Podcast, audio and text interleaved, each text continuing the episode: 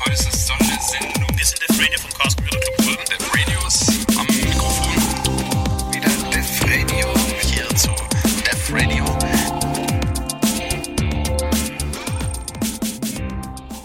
Ja, und hier ist der Radio bei Radio Free FM und theoretisch haben wir heute ein ziemlich volles Haus, aber irgendwie ist der Hälfte der Redaktion äh, noch nicht so ganz äh, physisch im, im Studio anwesend. Zumindest sitzt Niklas mal hier vor mir. Äh, der spricht aber gerade nicht in seinem Mikro. Hallo. Hi. Und hinter mir steht noch Tai. Tai, sag mal Hallo. Hallo? Und wir warten äh, noch auf Simon, der sich gerade irgendwo befindet. Und unser Thema heute wird sein Console Wars, aber ich glaube, da wir uns gerade erst hier im Studio einfinden, äh, machen wir noch ein bisschen Musik vorher. Und wir haben, glaube ich, schon lange kein Pornophonik mehr gespielt. Ich weiß nicht, Letztes letzte Mal Sendung schon, war ich Aber okay. wir können gerne wieder Set Robot nehmen. Wir, wir spielen nochmal, ich mag das Lied einfach. Ich mag's auch. äh, Sad Robot von Pornophonik.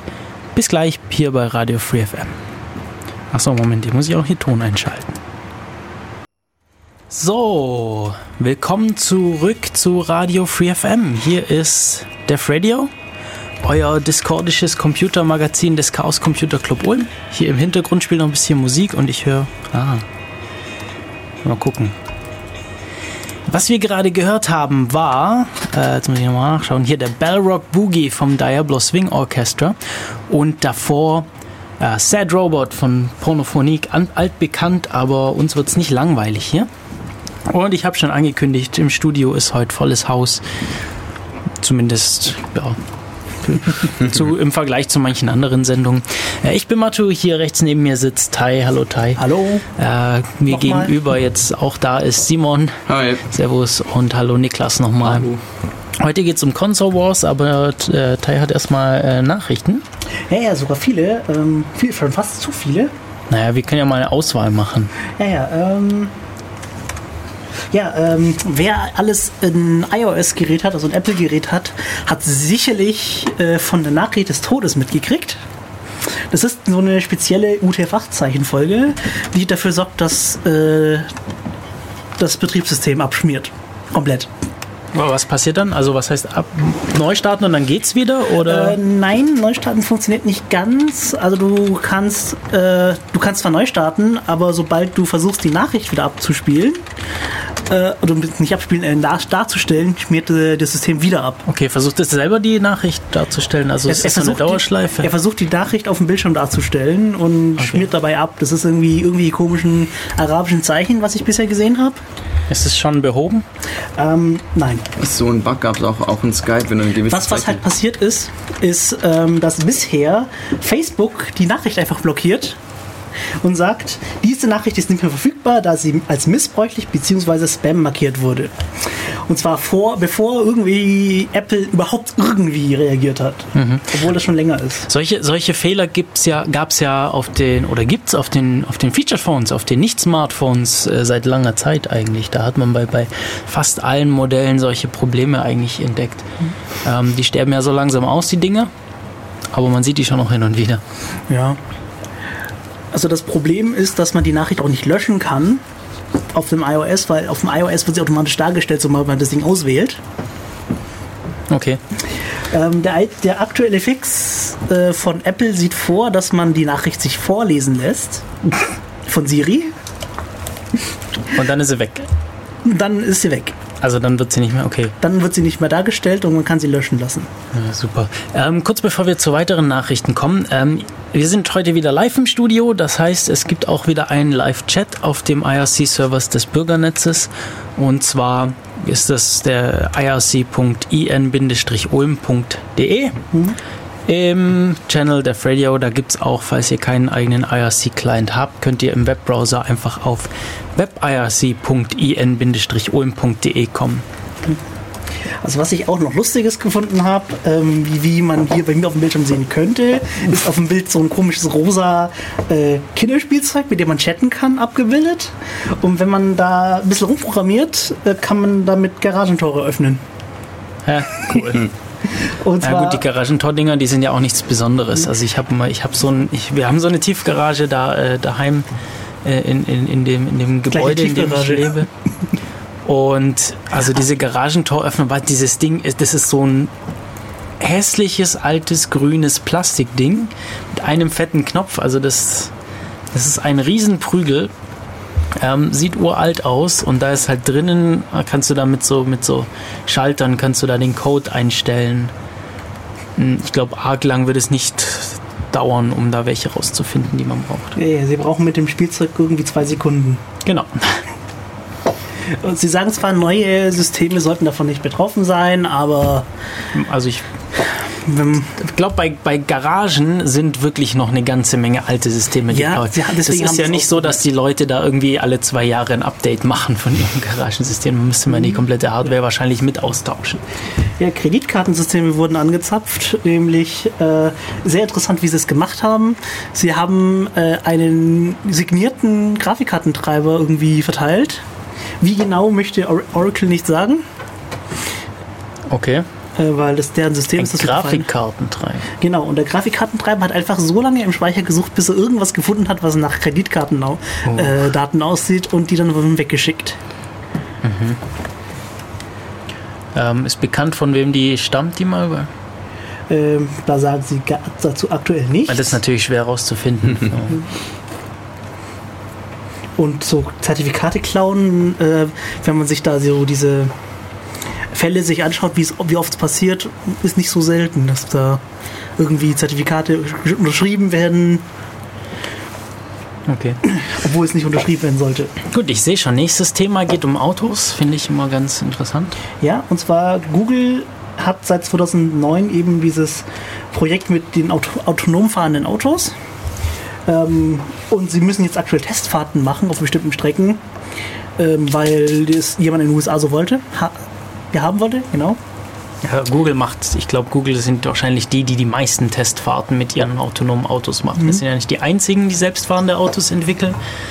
Ähm, in Deutschland ist es halt rechtlich schwierig, äh, diese Testfahrten zu machen, aber Google, die sind, glaube ich, glaube, die sind ja täglich. Also bei Google Ständig fahren sie ja unterwegs. wirklich komplett autonom und können auch Unfälle bauen, während hier in Deutschland muss ein Fahrer notfalls die Kontrolle übernehmen können, um den Unfall zu bauen. Ah, da sitzt gar Äh, niemand mehr muss- am Steuer bei, bei denen, oder wie? Bei den Bei, Testfahrten? bei den Google-Autos anscheinend nicht. Oh. Und Google hat jetzt eben äh, die Daten mal bekannt gegeben, wie viele Unfälle passiert sind, nämlich seit 2009, 13. Und auch bekannt gegeben, wie es zu diesen Unfällen gekommen ist. Und in keinem einzigen Fall war das Auto schuld, sondern das war irgendwie ein anderer Verkehrsteilnehmer, der eben reingefahren ist. Okay, er hat sich wahrscheinlich auf die äh, auf, auf, das, auf den Aufbau auf dem Dach von dem Google-Auto äh, konzentriert, statt auf das Auto selber. Ja. Die sind ja wahnsinnig teuer, diese Google, also das, was an Technik in dem Google-Auto steckt, ist nicht vergleichbar mit dem, was andere ähm, Autounternehmen an, an, an Sensorik drauf haben. Ich meine, die sind, die sind gut, ja, die Sensoren von Google, aber es wird halt wahrscheinlich nicht, naja, wir sehen, wie es da weitergeht. Wo wir gerade bei Google sind, können wir gleich weiter über Google reden. Nämlich äh, Google startet jetzt, will jetzt einen eigenen Videodienst für Spiele starten, nachdem Amazon ja letztes Jahr irgendwann Twitch aufgekauft hat. Habe ich auch erst heute erfahren, dass Amazon Twitch aufgekauft hat, nachdem ich das gelesen habe. Und da Google Twitch nicht kaufen konnte, was sie eigentlich ursprünglich vorhatten, ähm, müssen sie, machen sie jetzt was eigenes und verbinden das mit YouTube. Interessant. Ja. Wir hatten ja neulich die Streaming-Sendung, äh, passt zu dem Thema. Die müsste es schon online geben zum, als Podcast zum Download. Meine ich. Okay. Ähm. Nee. Da, da, Gibt's noch mehr? Gibt's noch mehr Nachrichten? Äh, ja, ich finde jetzt gerade mein Pad nicht mehr. Jetzt. Ähm, ja, äh, was auch ganz lustig war, Bitcoins. Die gibt's noch. Ja, klar. Ja. Äh, Blockchain ist so eine der Anbieter, die dir anbieten, dein Wallet zu hosten. Du brauchst halt nur deinen Schlüssel irgendwie äh, sichern und an ran, den ranzukommen. Nur ist halt bei Blockchain ein kleines Malheur passiert. Also sie haben es ganz sinnvoll gemacht äh, und holen sich per Vertrag oder sonst äh, eben festgelegt und zahlen auch dafür äh, Zufallszahlen von der Seite random.org. Das ist so eine Seite, die anbietet, dir Zufallszahlen zu geben. Sie holen sich da mit irgendwelchen Geiger-Müller-Zählen Zufallszahlen. So wie ich das gelesen habe. Nun haben sie das bisher über einen nicht abgesicherten äh, HTTP-Request gemacht, also Oh, okay. ohne SSL. Und Random.org hat das nun mal umgestellt auf SSL. Und zurück blieb auf der ursprünglichen URL eben das Permanently Moved 302. Und das haben sie jetzt als Zufallszahl. Das genommen. haben sie als Seed für den Zufallszahlengenerator Oh. genommen. Und dadurch haben viele Leute äh, die, gleiche, Ch- äh, die gleiche Wallet gekriegt. Also Oh. zwischendurch, so gleich. ja, nicht nur gleich- zwischendurch waren Oh. offensichtlich 7000 Euro drauf, äh, Dollar. Ja. Und ähm, die Leute, die es natürlich gemerkt haben, haben das Geld auf andere Konten äh, abgezweigt. Das Geld, das dann nochmal reinkam in ihren. Ja. Ah, ja, ja. Interessant. Gibt es da irgendwie ein Statement zu von. Sie haben es gefixt. haben sie auch das Geld irgendwie dann wieder richtig Ja, zuordnen das können? Geld ist so ein bisschen problematisch, weil sobald es ja weg überwiesen wurde, Ist es weg. ist es weg. Genau. Das ist wie Bargeld. Ja, aber ja, okay. Ich meine, vielleicht müssen die dann irgendwie das dann bezahlen, was dann drauf war, oder? Gut, 7000, das sind jetzt nicht die Unmengen an Geld. Wahrscheinlich ist das eine Firma, die sich das noch gut leisten kann. Ähm, der Bitcoin liegt gerade übrigens auf 205 Euro pro Bitcoin. Und zu der Nachricht vorhin mit der Zeichenkette, die ähm, iOS-Geräte abschmieren lässt, sowas ähnliches gibt es auch in Skype. Also das wurde auch schon gepatcht, das ist ein nicht ganz vollständiger Link, so ein bisschen kaputt halt. Ich zitiere jetzt die Zeichenfolge mal nicht.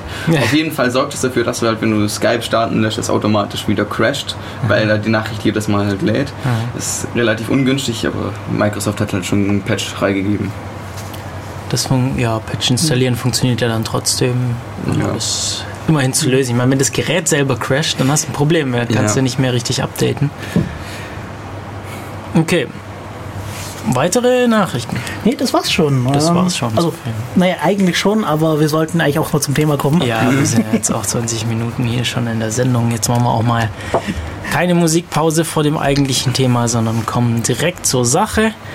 Ja, ich schaue noch mal kurz in den Chat. Da ist jetzt noch, noch nicht so viel los. Noch mal kurzer Hinweis auf den Chat irc.in-ulm.de im Channel Raute Def Radio. Wir reden heute über Console Wars. Im IRC könnt ihr euch beteiligen.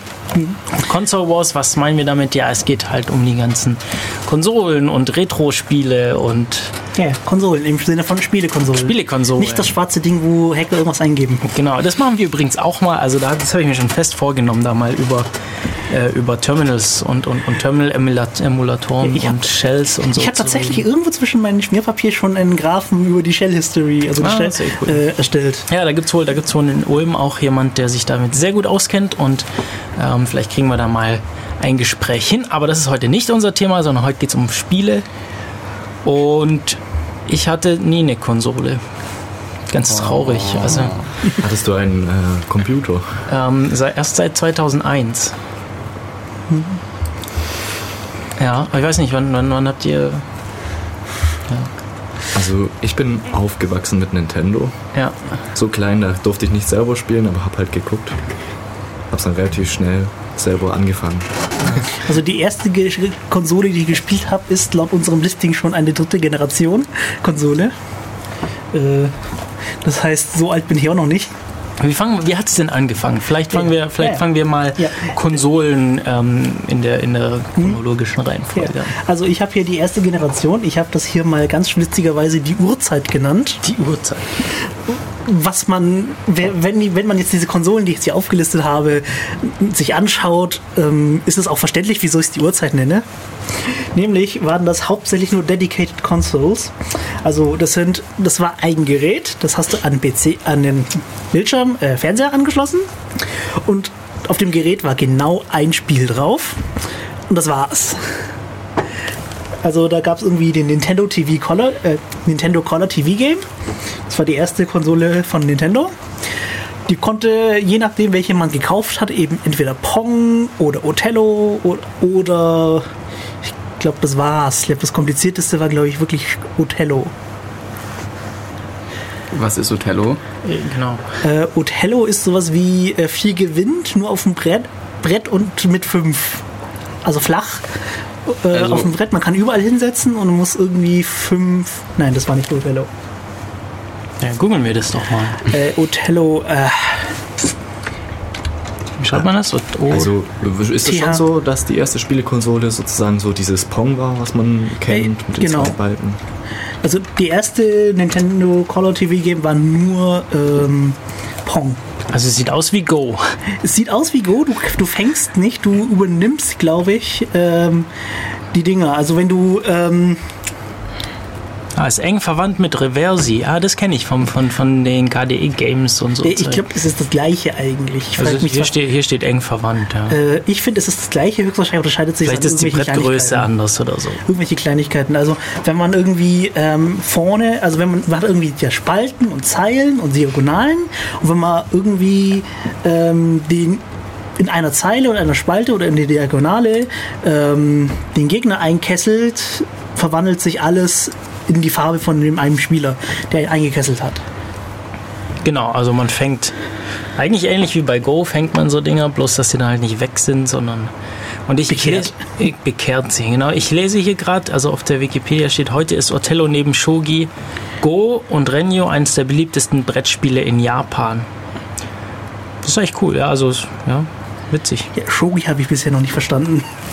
Das haben sie bei Naruto immer gespielt. Das würde mich auch mal interessieren. Es sieht auch cool aus. Also sieht so ein bisschen schachmäßig aus. Es ist das kompliziert, es ist mehr oder weniger, was immer noch Schach ist, das komplizierteste Schach. Okay. Also ähm, es gibt ja noch das chinesische Schach, das ist tatsächlich weniger kompliziert als Shogi. Das sieht ziemlich aus wie Schach.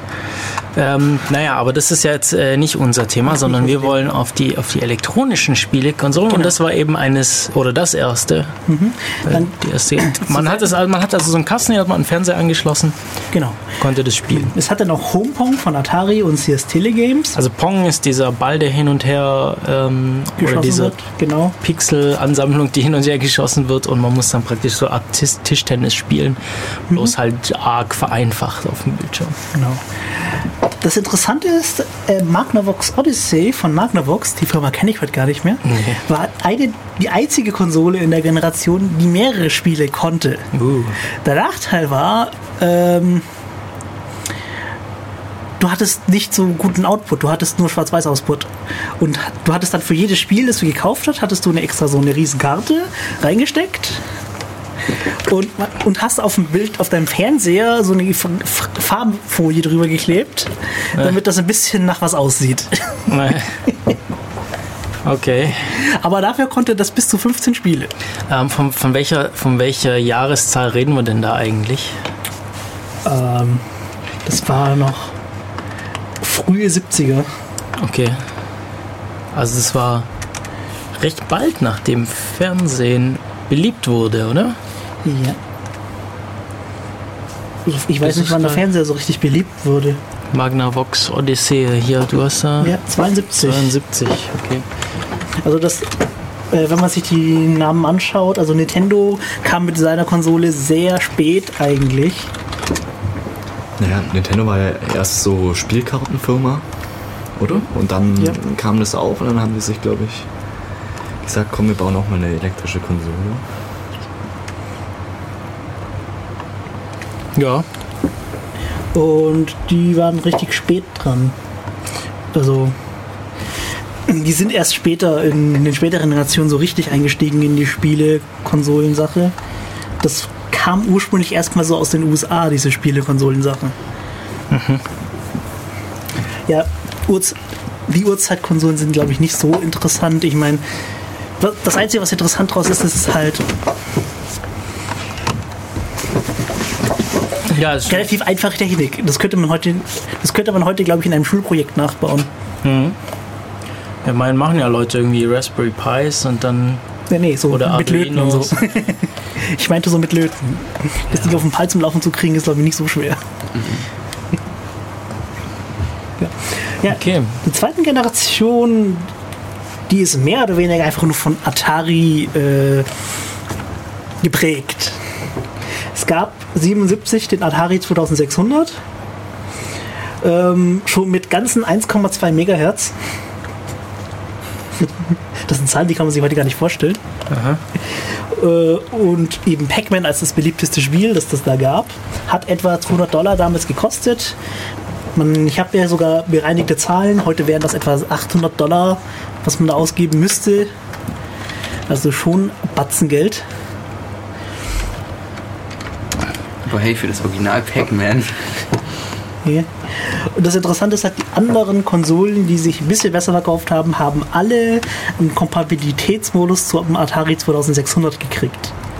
Sei es über, äh, sie konnten das schon, oder man hat irgendwelche komischen Adapterstecker für die äh, Cartridges gemacht. Ja, ja, die haben so Cartridges. Wie nennt sich das auf Deutsch? Äh, Kassetten. Nein, nein. so Ähm, Speicherkassetten, ja. Nee, ja. auch nicht. Äh, ja, Das sind so viereckige Kästchen halt, wo man in das Ding reinsteckt. Die sind je nach Konsole etwas größer oder kleiner. So, so. man könnte meinen, das ist der Vorgänger vom, äh, von so einer SD-Karte. Ja, also irgendwas, Einsteckkarten halt. irgendwas zwischen SD-Karte und Diskette irgendwie. Und das Und noch äh, dicker auf jeden Fall. ja, und ab und zu muss man unten reinblasen, damit die Dinger wieder Kontakt Auch das kenne ich. Das äh, habe ich aber erst letztens gelesen, dass das anscheinend Mythos ist, dass das gar nichts hilft. Das Und reinblasen? Ja, das sei tatsächlich Placebo. Das ist tatsächlich Placebo, ja, weil so viel Staub. Wenn du schon so viel Staub auf deiner Konsole hast, dass das was bringt, dann hast du eh andere Probleme. Wieso? weil die Kontakte waren relativ von so einem für, für die, diese Cartridges sind so eigentlich schon so groß, dass ein Staubkorn nicht so viel ausmachen sollte oder ein paar. Ja. Also du musst dann schon wirklich so eine fette Staubschicht drauf haben, dass die Kontakte nicht mehr halten. Die sind eher so oxidiert oder sowas und hätte man die halt abwischen müssen, aber da kommt man halt nicht so gut ran. Der Schlitz ist nicht so breit bei den meisten. Das ist tatsächlich so, dass äh, Staub irgendwann ein Riesenproblem ist. Das hat man bei dem Nintendo Entertainment System gemerkt. Da gab es nämlich zwei Unterschiede, nämlich die japanische Version. ähm, das ist schon dritte Generation. Ähm, war einfach, du konntest konntest einfach die Klappe aufmachen und äh, mit dem Staubsauger rein und oder mit dem Gebläse rein und das Zeug rausblasen. Während bei der amerikanischen, also bei der westlichen Version, waren die Kontakte so tief drinnen, dass du tatsächlich schon Spezialhardware brauchtest. Also Reinigungs ein Reinigungskit äh, Dinger. brauchtest, um da ranzukommen. Okay, naja gut, jetzt waren wir aber noch bei der, bei der, bei der zweiten Genau. Generation. Also es gab von Mattel, man glaubt's nicht, Mattel kennt man heute glaube ich eher von so Brettspielen. Warte, warte mal kurz, das, das, das Atari, das war dann jetzt aber wirklich so eine, so eine Konsole mit Spielen zum Nachrüsten. Ähm, Genau. Es gab mehr Spiele als bei der ersten Generation. Genau. Ähm, und das konnte aber sonst nichts. Also man konnte da jetzt nicht irgendwie drauf programmieren oder dafür einfach programmieren oder. Das weiß ich nicht. Also ich höre halt immer, dass Leute dafür was programmieren, hin Aber hier steht was von. Homebrew auf dem. Äh, seit, ja, auch in den 2010er Jahren entstehen immer noch neue Spiele, die von Fans der Konsole selber programmiert werden. Okay, ja, gut, mittlerweile ja. Okay, aber es war jetzt nicht ursprünglich wahrscheinlich dafür gedacht, vermute ich. Nee, Und klar, mittlerweile gibt es auch. da war ähm, glaube ich der Commodore, glaube ich, ein bisschen mehr, weil das war ja wirklich ein, kein Genau, PC Später war. kamen dann, dann richtig PCs raus, äh, die zwar auch am Fernseher angeschlossen wurden, aber die auch wirklich dafür gedacht waren, da drauf zu programmieren. Und so. Okay, du darfst zum nächsten. Ja, übergehen. Mattel hat eben Intellivision rausgebracht später. Ähm, das konnte schon ein bisschen mehr so an Video und äh, Audio-Output. Ja, ja, die haben da mit, bei Audio- und Video-Output so um jedes Pixel gebettelt, dass sie mehr darstellen konnten, jede Farbe gebettelt, die man darstellen konnte, jedes Bit beim Audio und jeden Channel beim Audio. Also das, wenn man sich diese Zahlen ansieht, also so, ja, Mono mit drei Channel und einem Noise-Generator beim Intellivision. Im Vergleich zum Atari, wo nur zwei Channel und 5 Bit-Frequenzen und sonstiges. Also. ich habe mir das Ding angeschaut und musste echt schmunzeln. Das war so, so ein Kampf um jedes einzelne Bit, das man mehr konnte. Ja gut, je weniger du hast, desto mehr Prozent der Leistung macht es dann auch aus. Das Interessante war, es gab Hersteller, die haben auf mehr Rechenpower gesetzt und es gab andere, die haben einfach auf mehr Speicher gesetzt. Irgendwie, je nachdem, was gerade für sie billiger war und besser.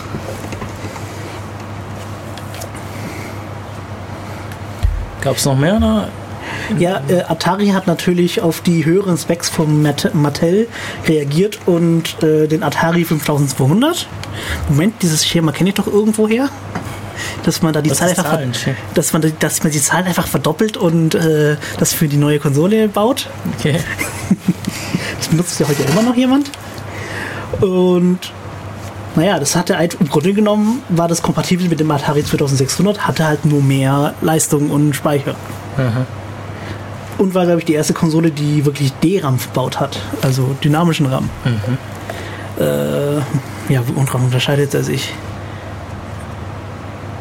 Also ich weiß, wie er, wie er sich vom Aufbau unterscheidet. Das eine sind halt richtige Flipflops, während das an, beim, anderen, beim D-RAM nur äh, Kondensatoren sind, die Andersrum, oder? Beim DRAM sind D-RAM ist Kondensatoren, Ja, die RAM sind Kondensatoren. ja. nee, dynamischer RAM.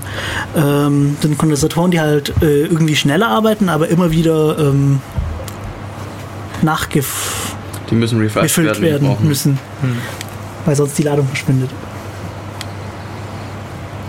Aber sonst kenne ich den Unterschied, großen Unterschied da nicht. Also gut, so der alte Speicher, der, der mit wirklich mit Flipflops funktioniert, ist wird heute immer noch verwendet äh, in der Raumfahrt, weil der einfach stabil ist. Ja. Und dann kommen wir zu denen, die, ähm, Die, die irgendwie als jetzt wir sehr jung waren. Äh, nämlich ähm, dr- die dritte Generation. ja, Moment, äh, bevor wir da anfangen, sollen wir Genau. da eine kurze Pause einlegen? Ja, machen wir das Ja. am besten, weil ich bin gerade verwirrt. Verwirrt? Warum bist du verwirrt? Okay, ähm, wie auch immer. Egal. Ähm, wir spielen Musik. Ich suche jetzt hier einfach irgendwas zufällig aus unserer Playlist raus und ähm, hören wir doch mal Emerald Park. Das ist die Band und der Song heißt Libertines. Bis gleich.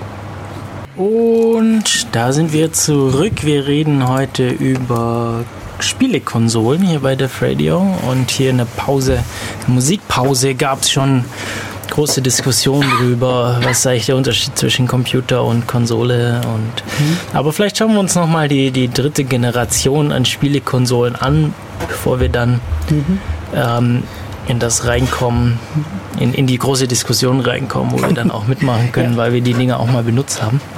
Ja, Sega vs. Nintendo, die dritte Generation. Ich nenne sie die erste Schlacht. Weil ab da ging es so richtig los mit dem Wettbewerb. Ähm, also am 15. Juli, 18, 15. Juli 1983, das, das 1800 war falsch, so früh jetzt dann noch nicht, ähm, wurde sowohl der Sega SG 1000 als auch der, der Fa Nintendo Famicom Am selben Tag. ja, am selben Tag. Ähm, Famicom, also in, äh, im Westen natürlich als Nintendo Entertainment System bekannt, ähm, veröffentlicht und zum also Verkaufsstart. Wie hieß das Ding offiziell? Also in Japan hieß das Ding Nintendo Famicom, Familiencomputer, Ah, also Family Computer. Im Westen hieß es dann Entertainment System. Äh, und ja, man sieht dann schon, dass sie äh, den harten Wettbewerb gemacht haben. Gekostet haben beide etwa ähm, 15.000 Yen. Heute etwa Gegenwert von 140 Dollar. Wobei der NES 200 Yen billiger war. okay.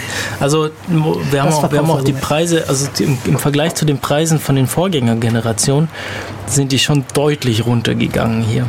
Ja. Also wenn man hier sieht- so gemessen an Kaufkraft heute. Ja, genau, also- sonst kann man das nicht vergleichen. Natürlich, also wie du sagst, hier schon verglichen mit Kaufkraft. Wir haben hier irgendwie so den, den Vergleich 660 US-Dollar heute. Was war das? Äh, kannst du ein kleines Stück hochscrollen bei Das war dir? der Atari 5000. Genau, der Atari 5200. Ähm, die vorhergehenden Modelle noch teurer mit heute vergleichbar 700 oder 860 Ich meine, das ist- US-Dollar. Das ist meine ganze komplette Miete. Ja, und das sind, halt, das sind halt Preise von, von recht guten Rechnern heute auch. Und Damals war das halt der neueste Schrei. genau, da ging es jetzt runter in der dritten Generation. Wahrscheinlich waren die dann auch ein bisschen verbreiteter, kann ich mir vorstellen. verbreiteter und äh, das waren ja tatsächlich die, die versucht haben, ähm, es an den Markt zu bringen. Weil vorher war das irgendwie so, ja, Spielerei, richtig teuer. Und dadurch, dass es halt billiger geworden ist, wurde es halt auch wirklich populärer. Weil man es sich auch wirklich leisten konnte. Hat von euch jemand auf, auf den Dingern gespielt schon mal? Ich habe auf der NES tatsächlich gespielt. Ähm, was bei dann, wenn man eine NES tatsächlich gekauft hat, NES, war, also Nintendo Entertainment System ist Genau. das. ähm, war Super Mario Bros. 1 dabei. Mhm. Deswegen ist auch das meistverkaufte Spiel, weil das war schon immer da. Bei der Sega kann ich nicht sagen, was da so das meistverkaufte ist. Da habe ich keine Daten dazu. Aber Ich sehe gerade bei dir in der Übersicht, dass die Floppy Disks äh, geschluckt haben, die NES. ja, nur in Japan, weil die, in Japan kam jeder, jede Menge Erweiterungen raus Okay. für die Konsolen, weil da haben sie sich so wirklich. Sie wollten das Feature eigentlich haben, aber haben, weil die diese Deadlines näher kamen, diese Features dann auf ähm, später, also auf Erweiterungen verlagert, damit sie rechtzeitig fertig werden und nicht vom Konkurrent überholt werden. Konkurrent war das Wort. Okay. Und äh, ja, was wurde so verbaut? Also die Sega hat immer mehr Prozessorleistung verbaut, aber dafür weniger Speicher. Äh, Im Vergleich zu Nintendo. Nintendo hat einfach, einfach mehr Speicher verbaut. Das Lustige ist, dass die ähm, PAL-Versionen, also die Versionen, die auch tatsächlich bei uns liefen, Also PAL ist der, ist der Standard für Videosignale. Genau. Wurden die Prozessoren runtergetaktet, weil in der Rest der Welt, weil PAL standardmäßig mit 50 Hertz funktioniert, auf, auf 50 Hertz definiert wurde, während im Rest der Welt NTSC mit 60 Hertz äh, definiert ist. Und damit es dann kein Flimmern und komische Rechenoperationen braucht, hat man einfach den Prozessor runtergetaktet. Interessant, aber das war jetzt, waren jetzt nicht so die Riesenzahlen. Gell? Ich sehe gerade runter von, von 3,58 Megahertz auf 3,55 Hier, und von beim also das war beim Sega. Und beim NES äh, von 1,79 Megahertz auf 1,66. Gut, also da hat der Turbo-Knopf auf den alten 3 und 486er mehr gebracht. was hat denn der gemacht? 10% mehr Leistung. Ja, Also 10% also übertaktet. Übertaktung oder? ja. Ähm, man hatte den Knopf, glaub dran, damit man bei den alten Spielen, die noch mit CPU-Zyklen gerechnet haben, um ihr Timing zu machen, ähm, den langsamen Modus gehabt und den schnellen dann für alles andere. Also es gab Spiele, die haben im Turbo-Modus nicht mehr gescheit funktioniert oder waren zu schnell, falls dass man die halt proper hätte spielen können. Okay. Ja, heutzutage macht man es ja so, man nimmt die Timing-Befehle vom Betriebssystem und holt sich da halt die Zeitinformation. Und damals hat man gesagt, ja gut, du machst jetzt ähm, so lange diese Operation, du, also der Programmierer hat ausgerechnet, diese Anzahl an Operationen dauert so viele Sekunden und sobald die dann fertig sind, kannst du mit dem dann weitermachen. Also quasi diese ganzen physikalischen Sachen, die man dann halt berechnet hat. So habe ich auch halt angefangen, Sachen zu programmieren, die mit Timings drin haben. Ich meine, so, so macht man es auch noch auf Mikrocontrollern, weil man dann diesen, diesen Abruf-Overhead nicht haben möchte, sondern dann sagt, okay, die paar Mikrosekunden, das sind, was weiß ich, ein paar hundert No-Operations und dann kannst du weitermachen. Das ist ab und zu besser, bei sowas zu Ja, machen. wenn, man, wenn das Ding nebenbei nichts anderes machen muss, ist Ja, es genau. vollkommen legitim eigentlich. Also Ja. auf dem Betriebs auf dem Computer Ja, und wenn du halt machen. auch weißt, auf was für eine Hardware dein Zeug läuft, wenn du nicht weißt, wie viel, wie schnell ist dein Ja, Prozessor, kann was hast du für eine haben Hardware tatsächlich drunter. Leute äh, für die späteren Spiele, die ein bisschen länger funktioniert haben, so ähm, Detection-Software Detection-Sachen geschrieben, ja. geschrieben Okay, und also dann so- den so- Faktor angepasst. So Abfragen wie heutzutage im Browser so und dann irgendwie Sachen, Genau. jetzt, diese, diese Website funktioniert mit deinem Browser nicht oder sie macht dann halt was komplett anderes. Ja. Ich meine, das, was sie damals benutzt haben, ist für uns heute eigentlich auch ein Mikrocontroller. Also Ja. so die Technik an der Stelle, was die Software anbelangt, hat sich nicht arg viel verändert. Also zu dem, was ich sagen muss, Nintendo hat halt richtig nachgelegt. Sie sind nicht rechtzeitig fertig geworden, aber sie haben so viel Erweiterungen drin gehabt, dass es schon, dass ich es schon fast äh, Hardware-Porno nennen möchte. Porno. Ich meine, äh, das Audio, das ursprünglich rauskam, war relativ beschränkt mit äh, zwei Rechteckwellen, eine Dreieckswelle, ein bisschen Noise und äh, DCPM-Channel mit 6-Bit Audio. Das ist so das typische 8-Bit äh, die man kennt. Und mit einer Erweiterung konnte das Ding plötzlich äh, per Wavetable MIDIs abspielen, so schon richtig fast High Quality. Cool. Okay. Und mit einer anderen Erweiterung konnte man dann auch noch Sachen von der Floppy einlesen. Wie viel Channel Dann hatte hast du eigentlich dann? praktisch schon Computer. Also von, vom Sound her bestimmt. Wie viel Channel hatte das Teil dann? Äh, Also sehr, das waren dann also zwei Rechteckswellen, das ist jeweils ein Channel mit der Welle, eine Dreieckswelle, einmal Noise und noch einen DCPM-Channel. Nein, nein, ich meine, wenn du das MIDI-Teil dran hast. Das MIDI-Teil, das weiß ich nicht. Das ist. Da, da kann ich nicht genug Japanisch, Okay.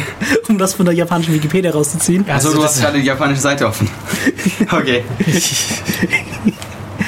Also ich habe ich hab tatsächlich mal gemessen, ich, hab, ich brauche für einen Satz Japanisch lesen also auch, und auch verstehen, brauche ich etwa eine halbe Stunde, bis ich alle Vokabeln rausgezogen habe, die ich brauche, um den Satz zu verstehen. Ja, Das ist noch sehr mühselig. Japanisch dauert auch ein bisschen, vor allem ein Schriftzeichen übersetzen. Ähm, du hast jetzt hier noch zwei weitere Systeme aufgelistet, äh, allerdings ohne Details. Ja, die, da war, hat's damit auf sich? Naja, Sega hat halt auf die Erweiterungen von äh, Nintendo reagiert und eben eine neue Konsole rausgebracht, weil die, haben ihre nicht auf Erweiterungen ausgelegt und das Master System rausgebracht, beziehungsweise Mark III.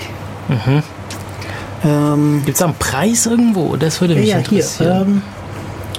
Ähm, wurde verkauft äh, mit 200 US-Dollar damals. Okay. Äh, die Sache ist nur, ich habe keine Ahnung, wie viel es heute ist. Ja, da können wir ja den- bei den anderen vergleichen, wie viel die damals gekostet haben. Ja, da habe ich nur Yen-Preise. Ja, da stand auch Yen dran. Das können wir auch vergleichen. Stimmt. Äh, Yen, 16.800 Yen. 16.800 und die anderen waren bei 15.000 grob.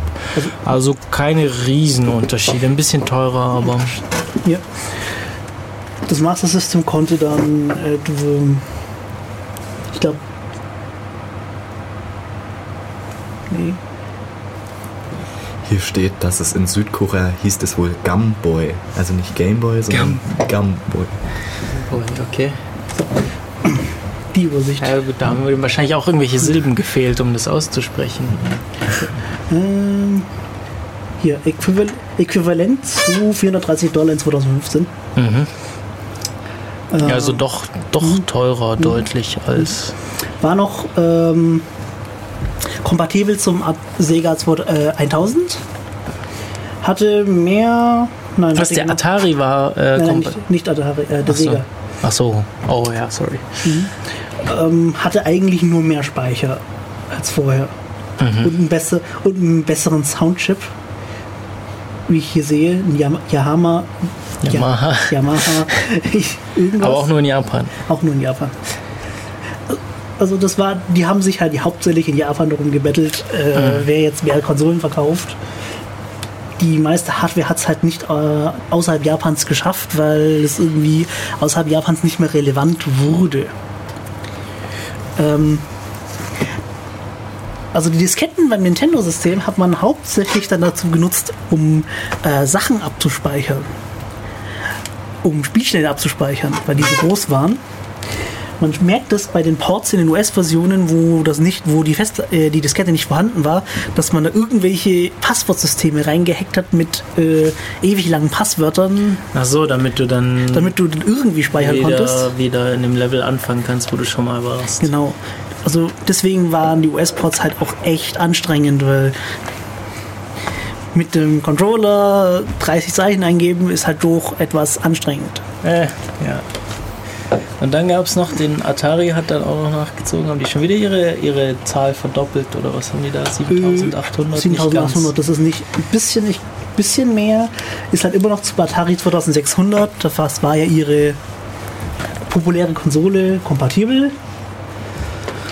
Mehr Speicher.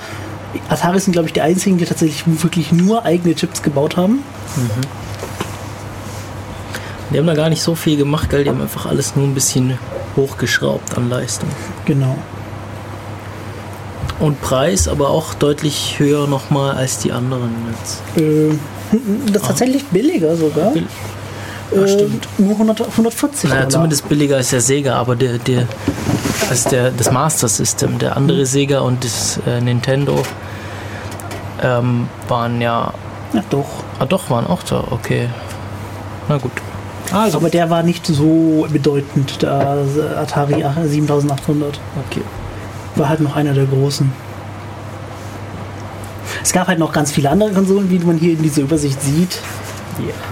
Aber die sind halt nicht so groß geworden. Ja.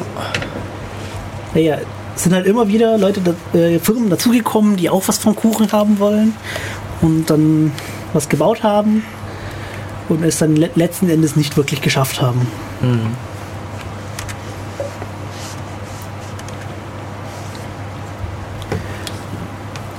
Dann ging es irgendwie weiter. 8-Bit wurden irgendwann langweilig. Selbst äh, die Heimrechner konnten dann zu der Zeit irgendwie dann doppelt so viele Bits. Wie, nämlich 16-Bit. Also, äh, Bit, da geht es dann darum, Um wie groß äh, sind, die, sind die Register und wie groß ist die, Genau. ist die native Länge an, an äh, einem Speicherwort in Genau. diesen Dingern. Also eine so eine, so eine Einheit, wie groß. Wie, gro wie viel große Zahlen kann das Ding, kann, diese, kann dieser Rechner oder dieser Prozessor Mhm. verarbeiten? Wir- Für Leute, die sich schon mal gefragt haben, was diese, äh, ja, diese Angabe eigentlich zu bedeuten hat.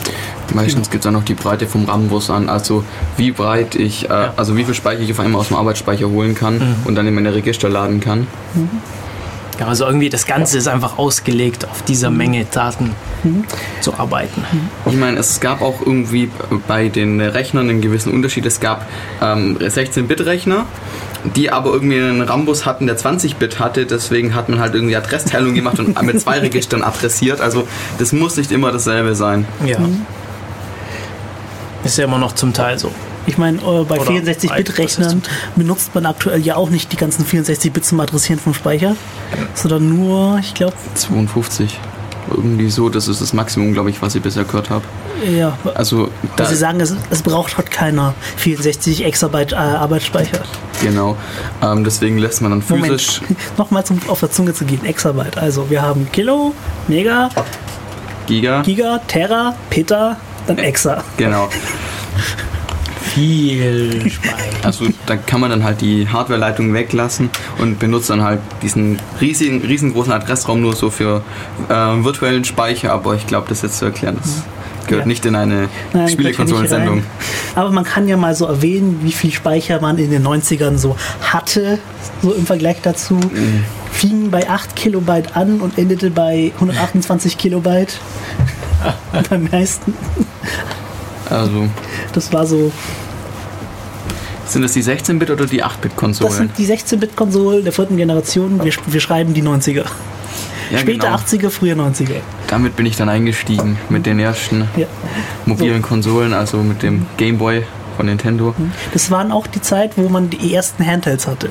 Mhm. Davor waren ja Konsolen wirklich an dem Bildschirm, an den Fernseher gebunden. Und Und dann haben sie eben angefangen, ihre eigenen Displays mitzubringen. naja, irgendeiner hat angefangen, portable Konsolen zu bauen, der Rest hat mitgezogen, weil man möchte ja nicht äh, sitzen bleiben. Wer hat denn angefangen? Steht das da? Ja, ja, steht da, ich muss nur runterscrollen. Nämlich, der erste ist tatsächlich der Game Boy. Nintendo ist irgendwie so. Also dieser die- graue. Kasten, ist, ähm, den man so kennt, ist tatsächlich das allererste und das hat sich auch irgendwie ewig gehalten. Und das kennt Ja. eigentlich jeder, diese, diesen, diesen Kasten mit dem Bildschirm oben und dem, dem Steuerkreuz und den zwei, zwei Bedientasten. Und noch Start und Reset, das sind so die zwei anderen Genau. Knöpfe. Ähm, der also was mich an dem Ding halt ein bisschen gestört hat, wenn es dunkel geworden ist, das Ding, das Ding hatte keine Display-Hintergrundbeleuchtung. Das heißt, immer So. wenn man im Auto saß und es ist halt irgendwie dunkel geworden, dann hat man nichts mehr gesehen. Oder wenn es halt Abend war. Gab es da nicht so Leselampen, die man da dran klipsen konnte? Ich, ich, Drittpartei Bestimmt. bei Hardware gab's, ja? Ja, natürlich. Ich erinnere mich dran. Es gab tatsächlich diese Leselampen zum Dranklemmen. Ja, und also das Ding hatte einen Anschluss. Man konnte zum Beispiel Pokémon Multiplayer spielen. Also man konnte so seine Pokémon gegeneinander antreten lassen. Uh, Pokémon ist doch viel, viel zu weit in der Zukunft. Wir, wir schreiben die frühen 90er. Ach, Pokémon sind so Das die gehört, zu der, das 90er. gehört zu der Gameboy-Generation dazu. Das war das meistverkaufte Spiel für, die, für den Gameboy. Und Tetris auch noch, glaube ich. Ja, Tetris war. Aber haben Tetris war eins der ersten, glaube ich. Tetris war, wurde fünf, äh, 35 Millionen Mal verkauft. Ich meine so, ich höre gerade von welchen, dass äh, man nur Musik hört und kein. Was, dass man nur Musik Was? hört? Also ich höre hier uns auf unseren Kopfhörer. Ich, äh, warte mal, du hast es schon irgendwie richtig eingestellt? Ja, ja. Oh. Also meiner Meinung nach, ähm, Äh, warte, ich steck mal meine Kopfhörer am Laptop an und guck mal, was auf dem äh, Stream läuft. Okay. Nee, aber lass einfach mal weiter. Ich glaube, das ist ja. ich glaube, Das das, ist schon passt so schon. Wie Ja, aber jetzt verstehe ich gerade nicht ganz richtig. Der Game Boy. Was gab es jetzt? Super Nintendo oder Game Boy? Oder ich bin jetzt Also auch. bleiben wir mal bei den Handhelds, wenn wir schon damit anfangen. Äh, der Atari hat natürlich auch einen Handheld rausgebracht, ein paar Monate später, äh, nämlich den Atari Lynx. Äh, Game Gear kam noch später, das war das, die Konsole vom Sega. Und NEC haben den Turbos, Turbo Express rausgebracht. Turbo Express. Ja. Ähm, so sich am besten verkauft hat sich halt eindeutig der, der Nintendo Game Boy mit 120 Millionen verkaufen. Das war auch der billigste, also mit Abstand der billigste, oder? Das war mit Abstand billigste, mit 90 Dollar von damals. Ja. Heute etwa 170 Dollar. Und der nächst günstige war hier 150 Dollar, also damals 90 für den Gameboy, 150 für diesen, wie heißt der? Da rechts. Der da? Ja, Äh, das war der Game Gear. der Game Gear von Sega. Ähm, ja, Ich habe es gerade geprüft, also der Livestream sendet tatsächlich unseres, unser gesprochenes Wort hier im Studio und nicht irgendwelche Musik. das hätte mich auch gewundert, weil hier leuchten ja, auch das- jede Menge rote Lampen mit Channel On und so. Ja. Vielleicht wurde auch gerade nur irgendwas falsch verlinkt oder so. ja, das kann sein. Äh, ja, Ja, also ihr hattet Gameboys wahrscheinlich alle, ne? Das war mein Grundschulspielgerät quasi.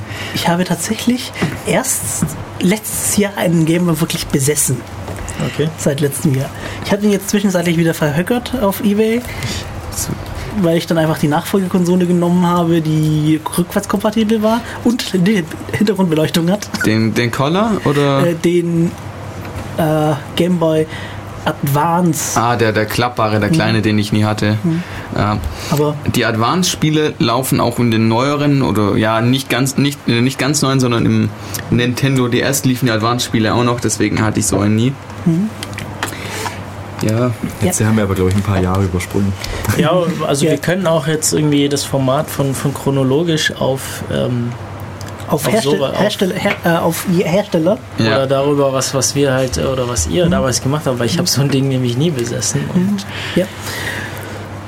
Ich meine, die Dinger sind ja tatsächlich wieder so am Kommen und Gehen, weil es gerade wieder populär wird. Weil damit konnte man sehr viele super tolle Sachen machen. Und wenn man sich das äh, äh, so von der Programmiersicht anschaut, wird es interessant. Von der Hardware-Sicht wird es auch immer interessant. Und von der Spielersicht ist es halt auch so mit Klassiker. ja.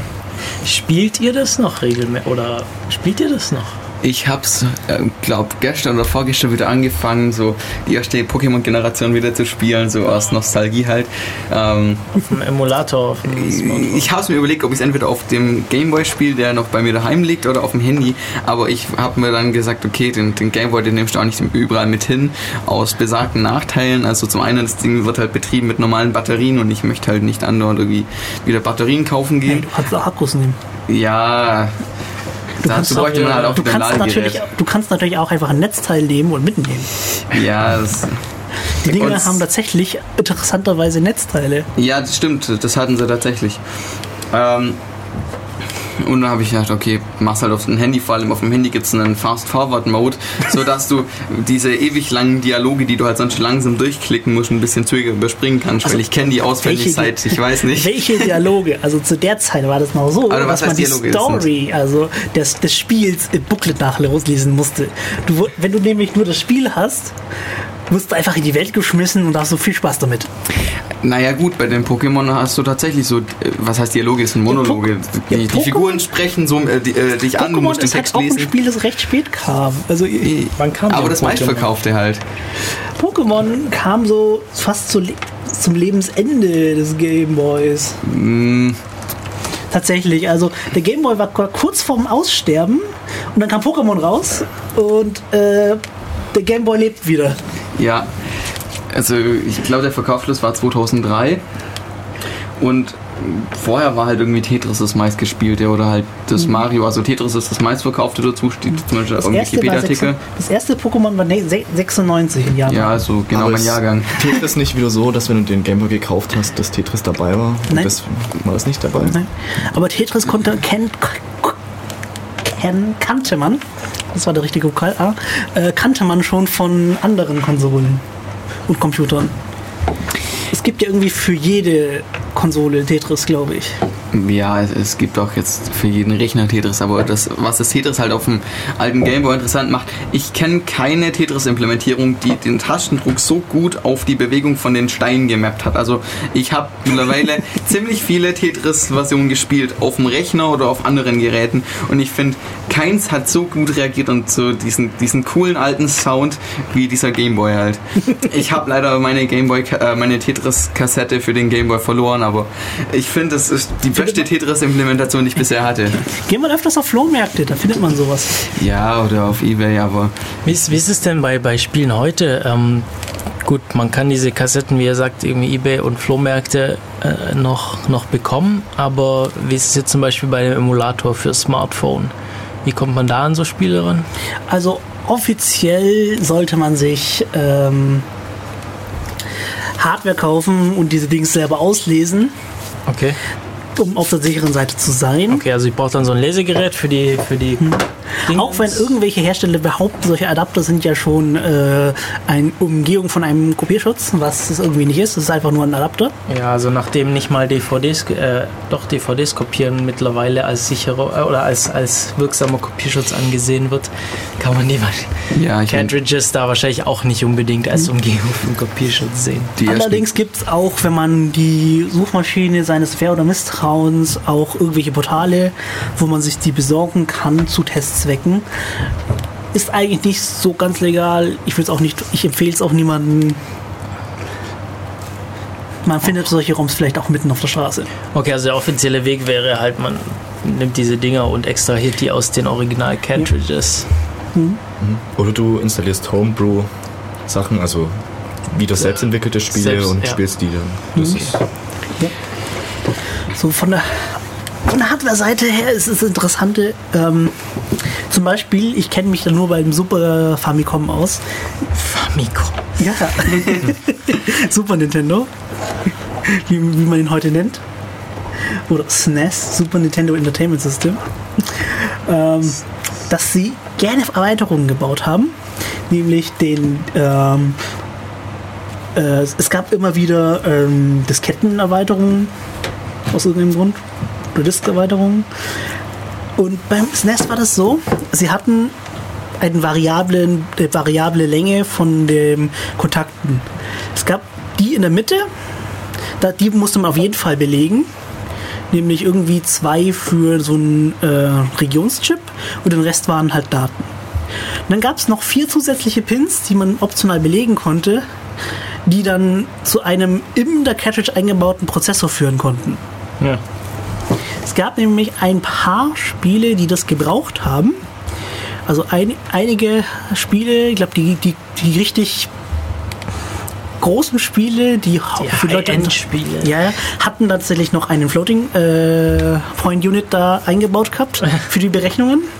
Ich glaube, es waren Floating Point Berechnungen. hast du ein Beispiel, ein Spiel? Das kann ich gerade nicht sagen. Ich, mir fällen sie gerade nicht ein. Es gab auch andere Spiele, die haben da Kompressionschips reingebaut. Da weiß ich zum Beispiel einen, nämlich ähm, die, das Star Ocean für den Super Nintendo. Das hat selbst mit dem Kompressionschip, ähm, was irgendwie die, äh, den Speicherverbrauch um so ein Drittel gesenkt hat, äh, ein größeres, äh, größeres Speichermodul gebraucht. Das Speichermodul an sich war schon doppelt so groß wie die normalen und hat, dann hat es noch äh, diesen Kompressionschip gebraucht. Das war auch das aufwendigste Spiel für den SNES. Kam leider nie im Westen raus.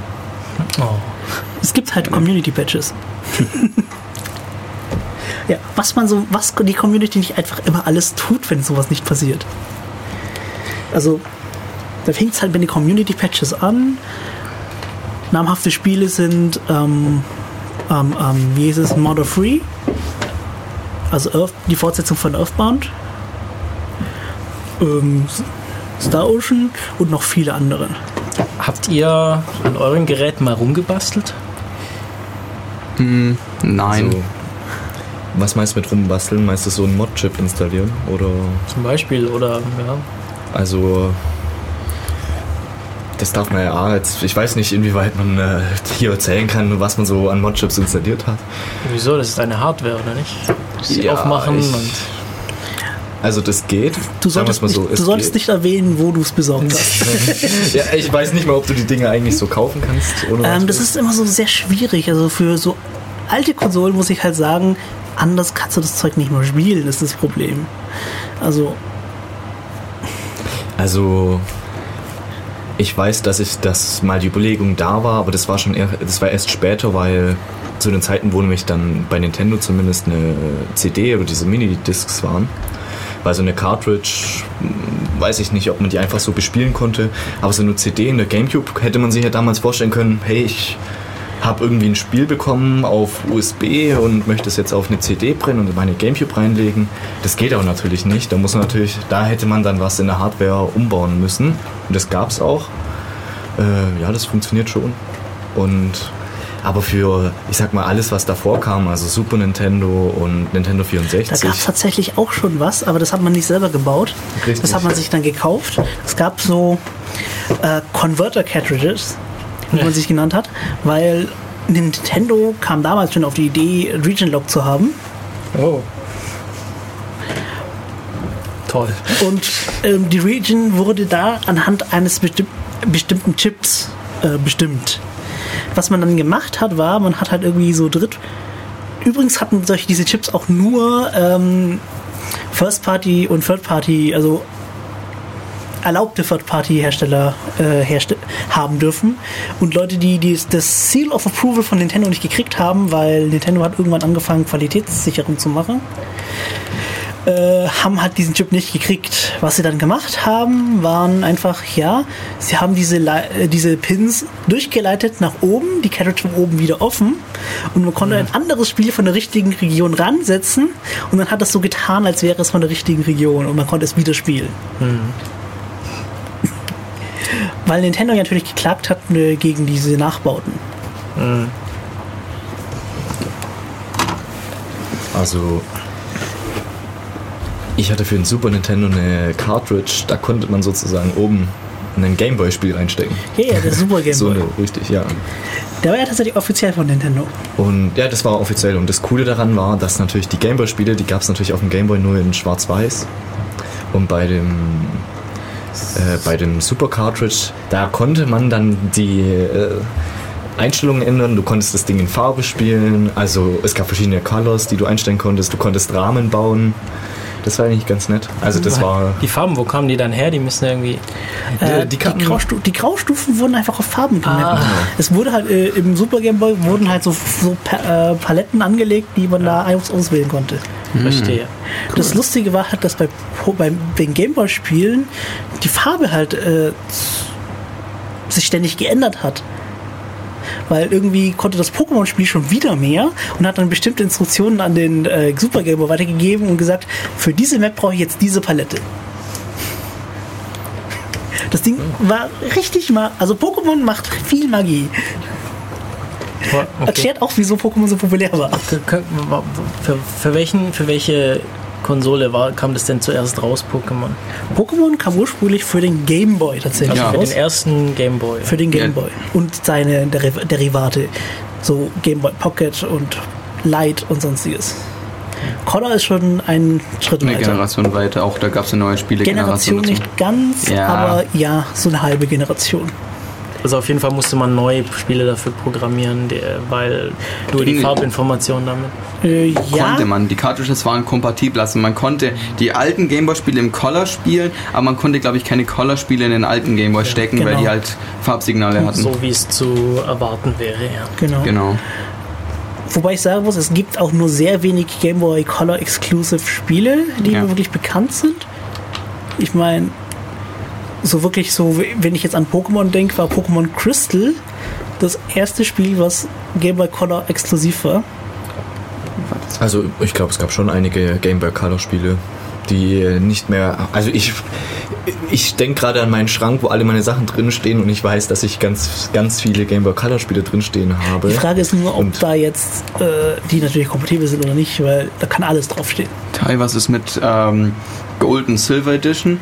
Die, waren ja, die kamen ja auch für einen Color raus, soweit ich mich Ja, ja, erinnere. aber die hatten noch ein, Mo also du konntest sie auf dem Game Boy noch spielen. Hm, Okay. Moment. Also ich hatte die. Das, das war halt nur so ein Problem, dass es auf dem Game Boy, beziehungsweise auf dem Super Game Boy, dann schlechter aussah als auf dem neuen Game Boy Color. Das glaube ich dir jetzt gerade gar nicht. Doch. Aber Das ist dir so. sicher? Das ist so. Das ist das Lustige. Also sie hat dann irgendwie so einen Switch drin gehabt, der dann gesagt hat, oh, ich bin gerade ein Game Boy Color, ich kann jetzt bessere Farben darstellen. ach klar, du hast recht. Die, die, das äh, merkt man schon am Aussehen von der Cartridge. Die waren nämlich noch so wie die alten, aber die Cartridge an sich war farbig und silber und gold. Und diese wirklichen Game Boy Color Spiele, die nur beim Game Boy Color, die hatten, also zumindest hier in Deutschland, hatten die äh, Sind vorne noch so, eine, so eine Rundung drin. Ja. Und die hast, du, Ah. die hast du schon reinstecken können, aber die, ja, du, ich, stimmt.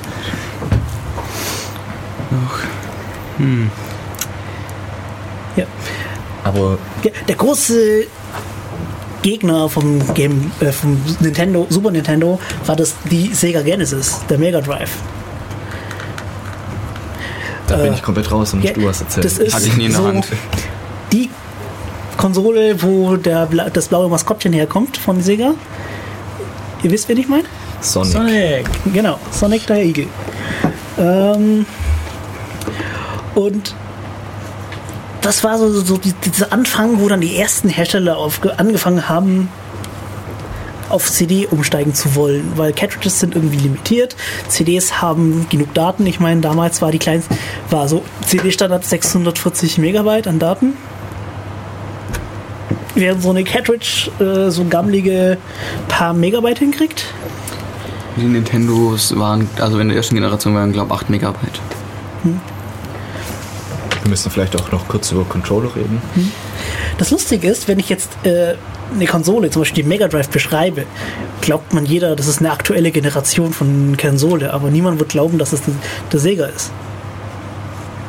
So. Okay, also wenn du jetzt keine Namen nennst und sagst hier, äh, Auch wenn du die Auflösung nennst, dann kommt das schon dabei raus. Das kommt das schon? Nee, ich, ja, natürlich, aber sowas wie ähm, Rückwärtskompatibilität. Gut, das ist heute ein Feature, das man gerne haben möchte. Ähm, viele haben, ja gut. ein Online-Markt für äh, äh, zum äh, Spiele kaufen. Das ist interessant, wie hat man sich denn dazu verbunden? Gab es einen Anschluss für ein Modem oder sowas? Das war ja noch Modem-Zeitalter. Äh, ja, tatsächlich. Das war halt nur sauteuer. Internet war damals so richtig teuer. Ich mein, weiß. So, wie viele Mark pro Minute musste man da zahlen?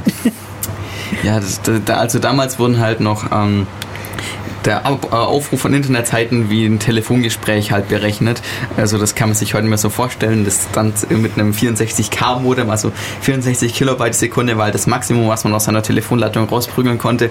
Wenn jemand angefangen hat zu telefonieren, während du gerade mit dem Modem in, im Internet warst, ähm, ja, dann war deine Verbindung halt weg und dein Download eventuell kaputt. Das Lustige ist, äh, Sega Genesis wird auch noch gerne dazu hergenommen als Beispiel mit, das waren die ersten, die ihre Spiele tatsächlich in Plastikboxen verteilt haben. Weil davor war es üblich, du hattest Spiele im Pappkarton. Ähm, es gab für die Nintendo Cartridges auch so, so Plastikboxen. Ich weiß aber nicht, ob die erst später kamen oder von Third-Party-Herstellern sind. Also ich habe da noch welche rumliegen, so, so Plastikboxen halt. Weiß nicht. Oder meinst du die Verkaufskartons und Die Kisten Verkaufs- oder die, die inneren Schalen, wo man so um die, die Cartridges rummachen kann, damit die nicht verdrecken? Also wirklich so, wie sie verkauft werden. Achso, ja, das waren Pappkartons, ja. Was hatte, wie sieht der Controller von diesem Sega aus? Ich habe das ehrlich gesagt. Ähm, tatsächlich hatte Die der haben auch Sega, noch so ein Steuerkreuz. die hatten einfach mehr Knöpfe, Okay. noch mehr Knöpfe. Ja. Wobei irgendwie die Anzahl der Knöpfe Also für mich kein Qualitätsmerkmal sind, muss ich sagen. Nee. ist das jetzt irgendwie so, so nierenförmig? Und was Es sind hatte, insgesamt sechs Knöpfe, also sechs Buttons zum Spielen, plus Start Select, plus Schultertasten und äh, Steuerkreuz. Während es beim Super Nintendo vier Farben waren, Sta- Steuerung Select, äh, links, rechts, Schultertasten und Steuerkreuz. Was so ein bisschen erwähnenswert ist, ist, dass NEC und Hudson Soft noch den PC-Engine rausgebracht haben. Also PC-Engine ist nicht PC. Ist nicht, nicht Personal Computer, sondern Keine Ahnung. irgendwas anderes. irgendwas anderes. Es war auch rund und drüber.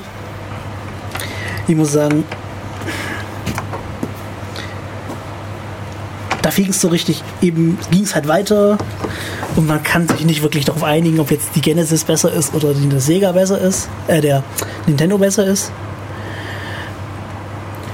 Also, ich glaube, ein großer Punkt war zumindest, ist es so, die Erinnerung, die ich habe, es sind einfach die Spiele. Egal jetzt, ob die Konsole, ob da die Grafik besser ist, ob der Controller besser ist, für mich war es oft äh, die Spiele. Das ist auch der Grund, wieso ich nie sozusagen die Firma gewechselt habe. Weil wenn ich mir jetzt eine andere Konsole kaufe, wo von mir aus auch die Grafik besser ist oder sonst was, äh, da fehlen mir wieder dann die Spiele, die ich gerne spiele, wie so Mario-Geschichten. Hier, also die Drittpart die äh, Erstparteispiele. Genau. Also Erstpartei heißt immer vom Konsolenhersteller selber. Und da war einfach, also das ist auch das, was ich, was man zumindest heute den Eindruck hat, wenn die Leute wieder mit ihren Emulatoren und Gameboys rumlaufen. Das ist ja nicht, weil dieses Spiel besonders, äh, weil die Grafik besonders gut war oder die Technik fortgeschritten, sondern weil es einfach extrem gute Spiele, die einfach Spaß gemacht haben. Und das erlebt man ja jetzt. Jeder redet wieder von Game äh, Pokémon und jeder hat den, die alten Versionen auch nochmal durchgespielt und äh, ich glaube, das hat da ist die, die Spiele, die es einfach gab, ein großer Punkt. Ich bin auch wahrscheinlich äh, komplett draußen, sobald es um andere Hersteller geht, wie was es für die Sega und so alles gab.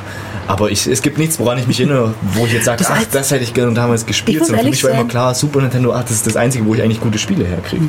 Also Sega, das Einzige, was ich wirklich kenne, ist tatsächlich Sonic the Hedgehog. Ja. Mehr weiß ich von dem Ding nicht. Gut, aber wir haben jetzt vielleicht auch ein bisschen einseitige Ja. Sichtweise. Wenn jemand anderes kommt, der es genau andersrum sieht, der sieht, ja, was will ich denn von Nintendo spielen? Gibt's doch bloß diesen doofen Klempner.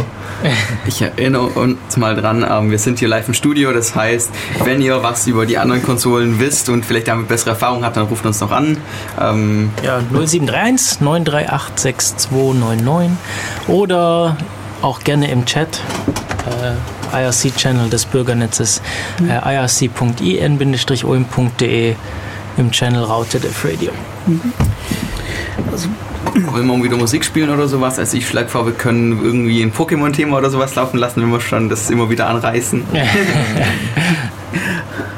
Bestimmt keine freie Musik, dann wird unser, unsere Sendung von der GEMA gesperrt. Nee. Wir können, also wie ich mitgekriegt habe, würde es auch reichen, wenn wir das im Hintergrund laufen lassen und drüber sprechen die ganze Zeit. Oh, aber was wir haben, ist ähm, von Pornophonie ähm, One-Two-Player-Game. Ja, ja, das, ist, das passt doch gut hier. Pornophonique One-Two-Player-Game. Ich glaube, das haben wir letztes Mal auch schon gespielt. Egal. One-Two-Player-Game von Pornophonique. Und jetzt geht's weiter mit dem Thema Konsolen, Spiele. Genau. Wir waren vorher bei der vierten Generation Spiele. Äh, ich glaube, Simon wollte noch ein paar Schlussworte dazu sagen für zur vierten Generation. Wollte ich. Ähm, ich wollte ja noch ein bisschen was erwähnen, was es an Zusatzhardware halt für den Gameboy gab. Also es, äh, der hatte halt irgendwie einen, Zu- einen Anschluss, wo man zum einen halt einen Kabel anstöpseln kann, um Multiplayer-Spiele zu spielen. Also gerade bei Pokémon fand ich es halt cool, dass du halt gegeneinander spielen konntest. Das kam dann wahrscheinlich mit der Generation halt, weil Multiplayer-Spielen war halt vorher noch nicht so Pokémon wirklich. wurde dazu entwickelt, dass es das, das Link-Kabel benutzt. Genau. Ähm, es gab für den ähm, Gameboy noch einen ähm, kleinen Thermodrucker, wo man sich irgendwie Bilder von Pokémons oder seine Urkunde ausdrucken lassen konnte. Und ich glaube auch eine Kamera, also bin ich mir aber nicht sicher. Ja, es gab auch eine Kamera. Also es gab sogar schon Zubehör zu der Technik. Das, Wichtig zu erwähnen ist vielleicht auch noch, die hatten keine Hintergrundbeleuchtung, die Bildschirme. das, Das ich- kam irgendwann später dazu. Das hieß eigentlich so, du konntest im Dunkeln nicht spielen. Ja. das kann man sich heute, wenn man so mit dem Handy sind, stellt man sich immer vor, ja, ich kann doch überall spielen, aber damals, wenn es dunkel war, konntest du auch nicht mehr spielen, außer du hattest irgendwie eine Lampe, die dann da drauf leuchtet. Äh, Du konntest, das andere war, du konntest auch nicht in der prallen Sonne spielen. Ja, Oh, das so. du konntest aber den Kontrast verstellen, dass es dunkler war. Also es gab an der linken Seite noch so ein Kontrastrad, wo du das dann halt verstellen konntest. Die Displays waren so grün-schwarz, Monochrom-Displays halt. ähm, und du konntest es dann halt auf deutlich dunkler stellen, sodass es dann in der Sonne irgendwie besser ging.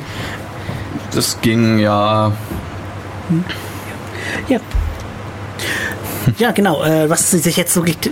Naja, Multiplayer kam ja auch schon vorher dazu bei der NES. Da konntest du auch schon zu zweit spielen. genau, beim Super Nintendo zwei Controller. Beziehungsweise mit dem Multitap dann zu fünft. Das hieß Multitap. Okay, ja, also es gab irgendein Gerät, mit dem konntest du mit mehreren, aber diese ganz, also so geht's mir, die ganzen Geräte, die gibt's zwar auch in Deutschland, aber damals hat man das nicht wirklich Es kaufen gibt können. drei Spiele, die es Multitap brauchen könnten.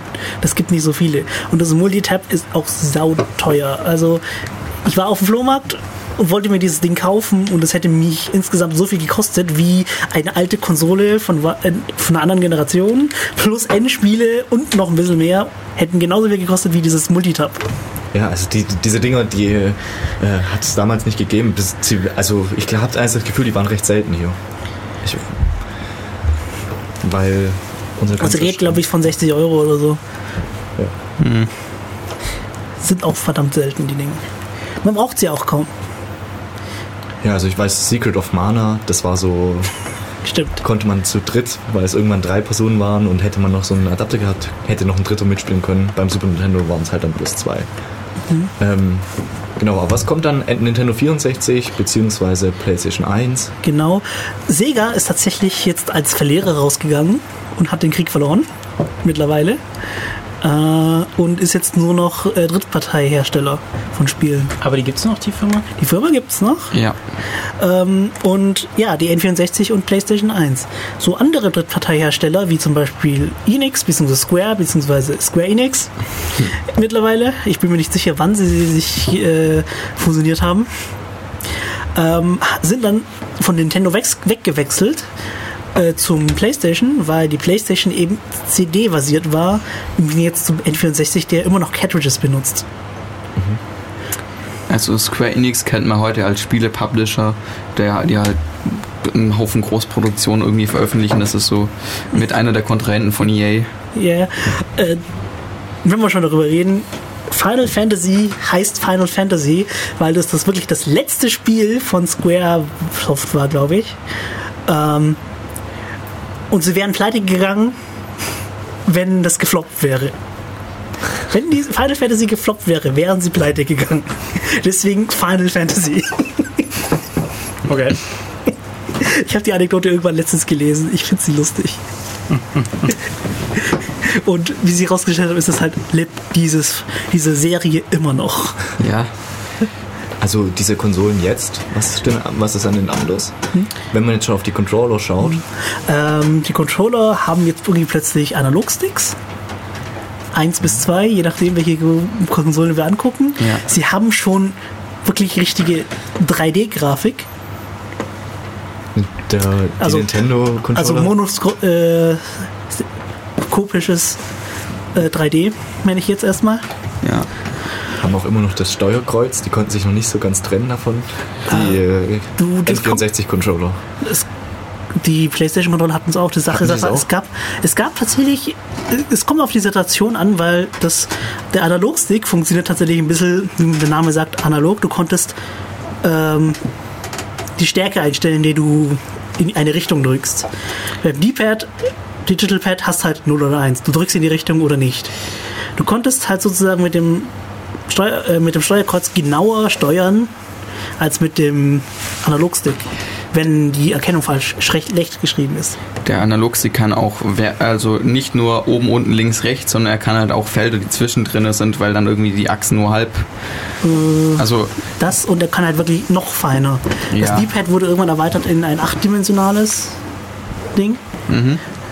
Um- um die Schrägen besser zu können. ah, dieses, dieses, ähm, wie heißt denn das Teil? Das gibt's auch heute noch. Ich glaube, auf dem Xbox 360 Controller ist auch noch so ein Teil drauf, so, ein- so ein Ich glaube, das heißt Head oder so ähnlich. Ähm, das funktioniert aber auch nur mit Nullen und Einsen und halt ein paar Achsen mehr. Während halt, ähm, ja, Also wenn wir schon jetzt von N64 reden, nehmen wir das populärste, populärste Spiel, das es dafür gab, Smash. Da, da, da sieht man ja so den Unterschied beim äh, Analogstick. Du konntest, wenn du ihn leicht geneigt hast, eben laufen und wenn du ihn stärker geneigt hast, konntest du rennen. Bei der N64 gab es da vorne noch, du konntest irgendwas austauschen. Ich weiß, dass damals Es gab, eine, es, gab das Ex, es gab das Extension Pack, hieß es, Genau. äh, mit dem du den Grafikspeicher ausgetauscht hast, um mehr Grafikspeicher zu haben. Die Sache war nur, die Spiele waren irgendwie sehr komisch programmiert. Du konntest das Pack nicht einfach drin lassen. Du musstest für Spiele, die das nicht unterstützt haben, wieder das alte, das alte Modul wieder reinsetzen.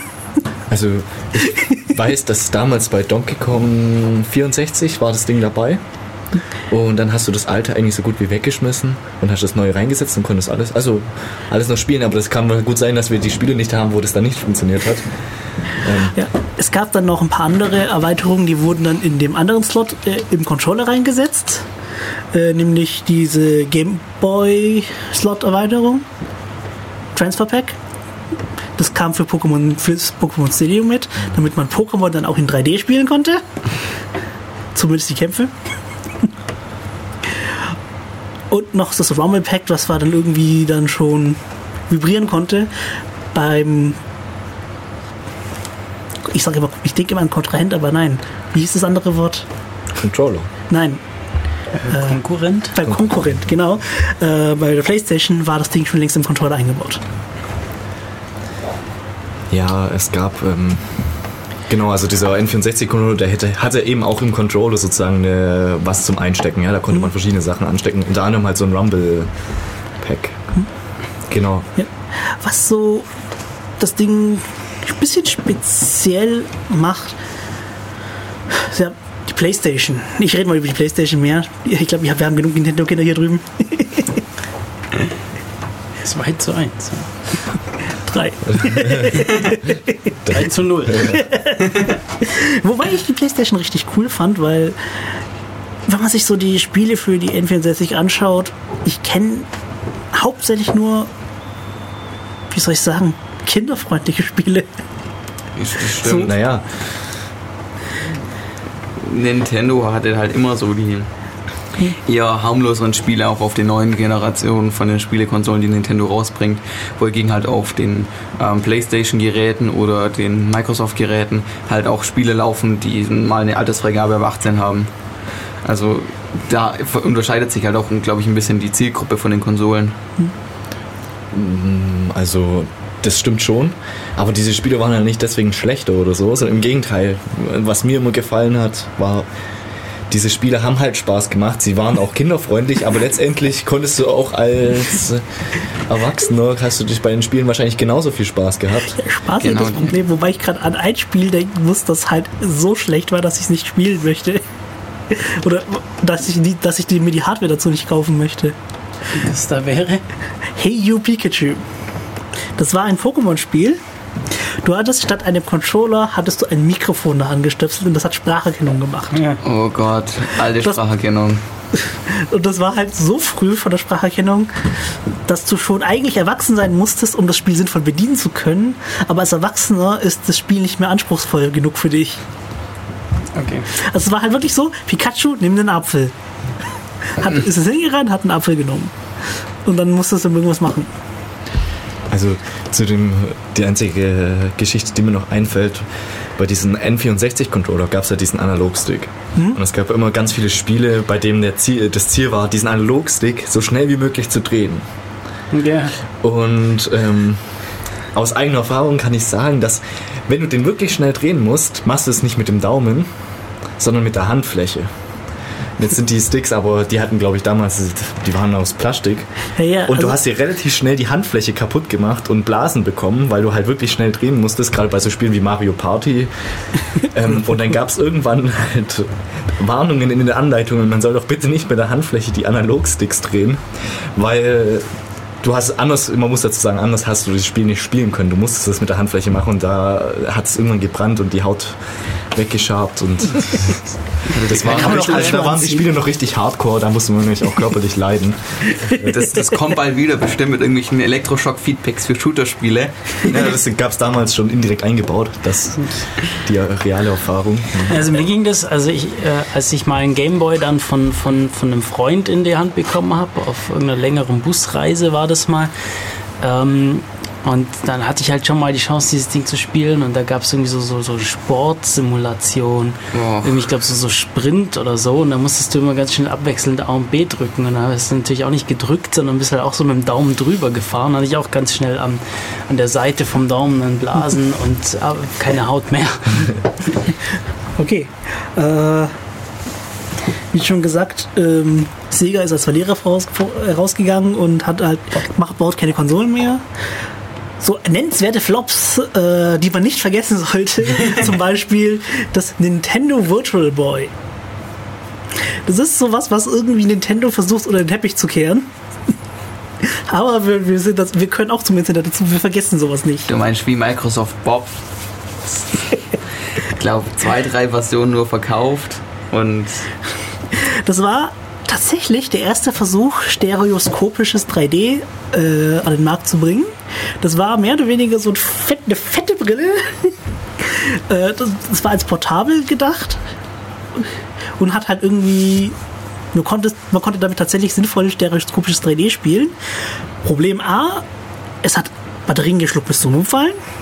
Es war wegen der Klobigkeit nicht wirklich portabel, obwohl es als portabel ausgelegt war und deswegen die Batterien braucht. Das ist heute mit der, mit der, wie heißt der? Oculus Die- Rift. wird- Genau, mit der Oculus, das ist auch nicht anders. Und der, der letzte Nachteil war einfach, die Grafik war nur in roter Farbe. Demnach ging es irgendwann so richtig. roter Farbe. Ja, ja. Sie, Ja. haben, sie haben Geld einsparen wollen und haben die Grafik komplett in roter Farbe gemacht. Monochrom, rote Farbe. Du bist ja richtig aggressiv. das sind, das, das, das sind die Mono-Displays halt mit irgendwie rotem Backlight, glaube ich. Ach Weil, so. weil die, ähm, vorher waren es ja irgendwie so die grünen Displays, es gab ja auch irgendwie blaue. Das ist einfach nur die Farbe vom Display oder von den, den Kristallen, die da halt drin sind. Aber es ist halt kein aktiver Farbkanal oder so. Du kannst halt die Stufen einstellen und nicht mehr. Ja. Das Ding ist halt gefloppt. Ja. Und zwar sowas von gefloppt. Ähm, aber ich glaube, die Oculus ist gar nicht so fürs Mobile ausgelegt, weil du brauchst einen Ja. Rechner, um das Ding zu benutzen. Das ist halt dafür gedacht, dass du dich halt mit dem Kopf frei bewegen kannst, deswegen halt irgendwie ein Kabel. Weil drahtlos ist, glaube ich, mit zu hoher Verzögerung oder zu geringer Ba- Bandbreite, dass man da halt die Videosignale schnell genug durchbringen kann. ja. Ja. Und jetzt wird es so, von, wenn man so die Zeit her schaut, äh, wirklich so richtig schnell. Es kommt eine Konsole nach der anderen raus. Mehr oder weniger. Bis heute. bis heute. Und es liegt auch daran, dass die Technologie auch dementsprechend schneller voranschreitet. Und wir haben den letzten Versuch von Sega nochmal eine Konsole zu bauen, nämlich die Dreamcast. Äh, PlayStation, die PlayStation 2 kam raus. Nintendo hat sich dann irgendwie bei der Heimkonsole dann endlich von den Cartridges, Cartridges losgesagt. Nämlich äh, sind dann auf, von der Gamecube auf DVDs gewechselt gleich. Das waren tatsächlich DVDs. Microsoft möchte auch was vom Kuchen haben und hat die Xbox gebaut. Also wir haben jetzt noch drei äh, große Mitbewerber, das ist Sony, Microsoft und Nintendo. Sega, Sega Dreamcast ist leider auch gefloppt. Die hatte auch sehr lustige Features gehabt, die sich heute irgendwie in anderen Konsolen wiederfindet. Welche denn? Lustigerweise. Äh, Wii U, Achso. beziehungsweise in Gamecube war das dann auch schon drin, aber die haben halt. Sega hatte damals halt richtig coole Ideen gehabt, aber haben nicht die, haben nicht die Technologie gehabt, es cool zu machen. Ja, ähm, Okay. Wir fing, das fing dann an mit eben mit, wir benutzen jetzt DVDs für noch mehr Speicher und haben jetzt und lösen uns langsam von der, wir haben andere Hardware in der Konsole als im PC. Ich meine, die Wollen- Xbox war der erste Konsole, wo eigentlich PC-Hardware verbaut wurde. Wollen wir, wollen wir noch mal eine kurze Pause machen und das dann äh, danach mit den, mit den modernen PC-artigen Konsolen weiter besprechen? Ja, okay. Wir haben ja auch noch Musik äh, passend zum Thema immer noch ähm, Ich hätte hier anzubieten Take Me to the Bonus Level because I need an extra life. Immer noch von Pornophonik und immer noch freie Musik. Bis gleich. So, wir machen hier weiter mit Def Radio, wenn ich die Musik im Hintergrund abgestellt habe. Wir haben hier so einen tollen Rechner, der irgendwie einen Lautsprecher eingebaut hat und den wir nicht auskriegen. Nee, unser Thema heute bei Def Radio auf Radio Free FM ist immer noch Konsolen und wir sind jetzt bei den Konsolen angekommen. Ähm, beziehungsweise sind jetzt beim Thema angekommen, wann kann man die eigentlich, wie unterscheidet man die eigentlich noch vom PCs? Also die PlayStation 2 hatte zum Beispiel immer noch den MIPS verbaut, beziehungsweise den MIPSel. MIPSel heißt einfach nur Ende, äh, ist ein MIPS mit äh, Little Endian. Also Äh, MIPS ist eine Rechnerarchitektur, eine Prozessorarchitektur. ähm, während Nintendo immer noch auf den PowerPC vom IBM setzt. Das ist auch eine andere Rech äh, Prozessorarchitektur. Die Apple auch eine Zeit lang benutzt hat. Genau. Ziemlich lange, die haben die aber recht spät auf, auf die. Wobei bei der Xbox bin ich halt irgendwie nicht ganz so richtig informiert, weil ich dachte, dass es wirklich PC-Hardware war. Also ich weiß, dass die Xbox 360 den, den Cell-Prozessor benutzt hat. Das kenne ich wirklich PC-Hardware war, sondern halt irgendwie was, was halt nur die 360 hatte. Ähm, wo ich weiß, dass sie garantiert alle ähm, PC-Hardware benutzen, das ist die neue Generation, also ähm, die Xbox One und PlayStation 4, die benutzen halt irgendwie dieselben ähm, APUs, die AMD auch sonst so für den PC-Markt verkauft. Also APU ist Accelerated Processing Unit, das ist so eine Kombination aus Grafikkarte und CPU, die halt ziemlich gut ineinander verzahnt sind. Ähm, und ja, das sind so eher die Mittelklasse APUs, sage ich mal. Ähm. also nicht das Beste, was man kriegen konnte, aber ich glaube, das haben sie aufgrund des Stromverbrauchs gemacht. Das ist, wir benutzen den Stream auch. Ich glaube, das Stream ist gerade abgestorben. Was? ähm, werden wir noch irgendwie aufgezeichnet? Weiß ich nicht, das sehen wir dann. Sehen wir dann. Wie kann das Stream... Warte mal kurz. Egal. Ähm, Naja, wir bleiben das, jetzt mal bei. was was redenswert ist, ist, ähm, die PlayStation 2 hatte tatsächlich auch von Sony unterstützt äh, einen Linux-Port gehabt. Äh, du konntest Linux drauf laufen lassen. Das Einzige, was halt nicht ging, war ähm, das DVD-Laufwerk anzusprechen. Aus äh, Anti-Piraterie-Gründen. Der Stream tut noch. Ich habe gerade... Nur die Stream-Informationen gibt es nicht. Ja. Und ja.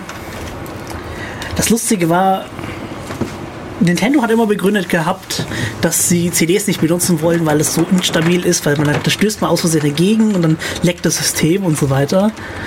Und als sie dann tatsächlich umgestiegen sind, haben irgendwelche Leute angefangen, irgendwelche Tests drauflaufen zu lassen. Oder was heißt drauflaufen zu lassen? Sie haben die Gamecube genommen, sie aus dem Hochhaus geworfen und dann gesagt, äh, die Gamecube überlebt das. Aus dem zehnten Stock. Holy Hat sie so überlebt? Sie hat es überlebt und war funktionsfähig und immer noch ganz und so weiter. Ich glaube nämlich auch, weil Hat sie währenddessen Spiele gespielt? Ja, das ist Da bräuchte man ein arg langes Kabel. wo ich bei langes Kabel.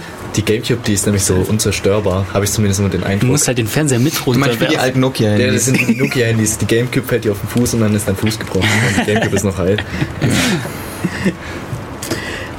Und das Einzige, was halt war, ist, es waren zwar DVDs, aber das waren halt diese kleinen CDs. Und wenn man dann irgendwie äh, Sicherungskopien spielen wollte,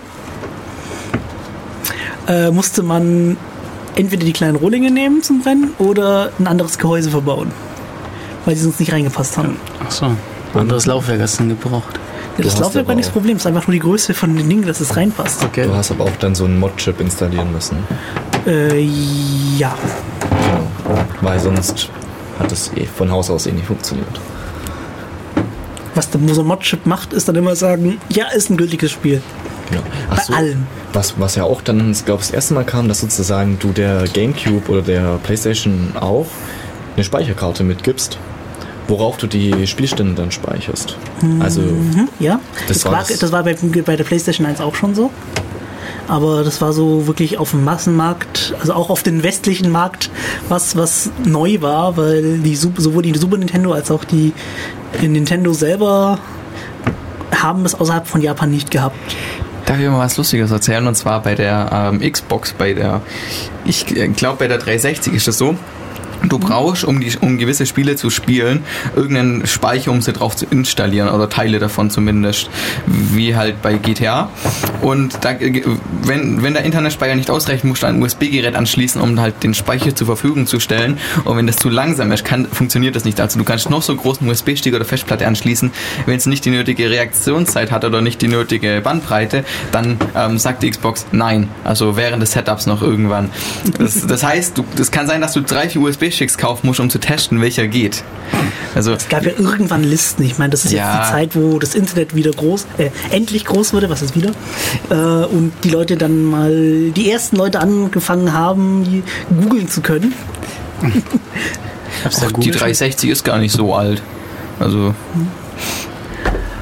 Ja, die ist nicht so alt, die gehört auch schon zur, Generation, zur nächsten Generation, nicht die siebte.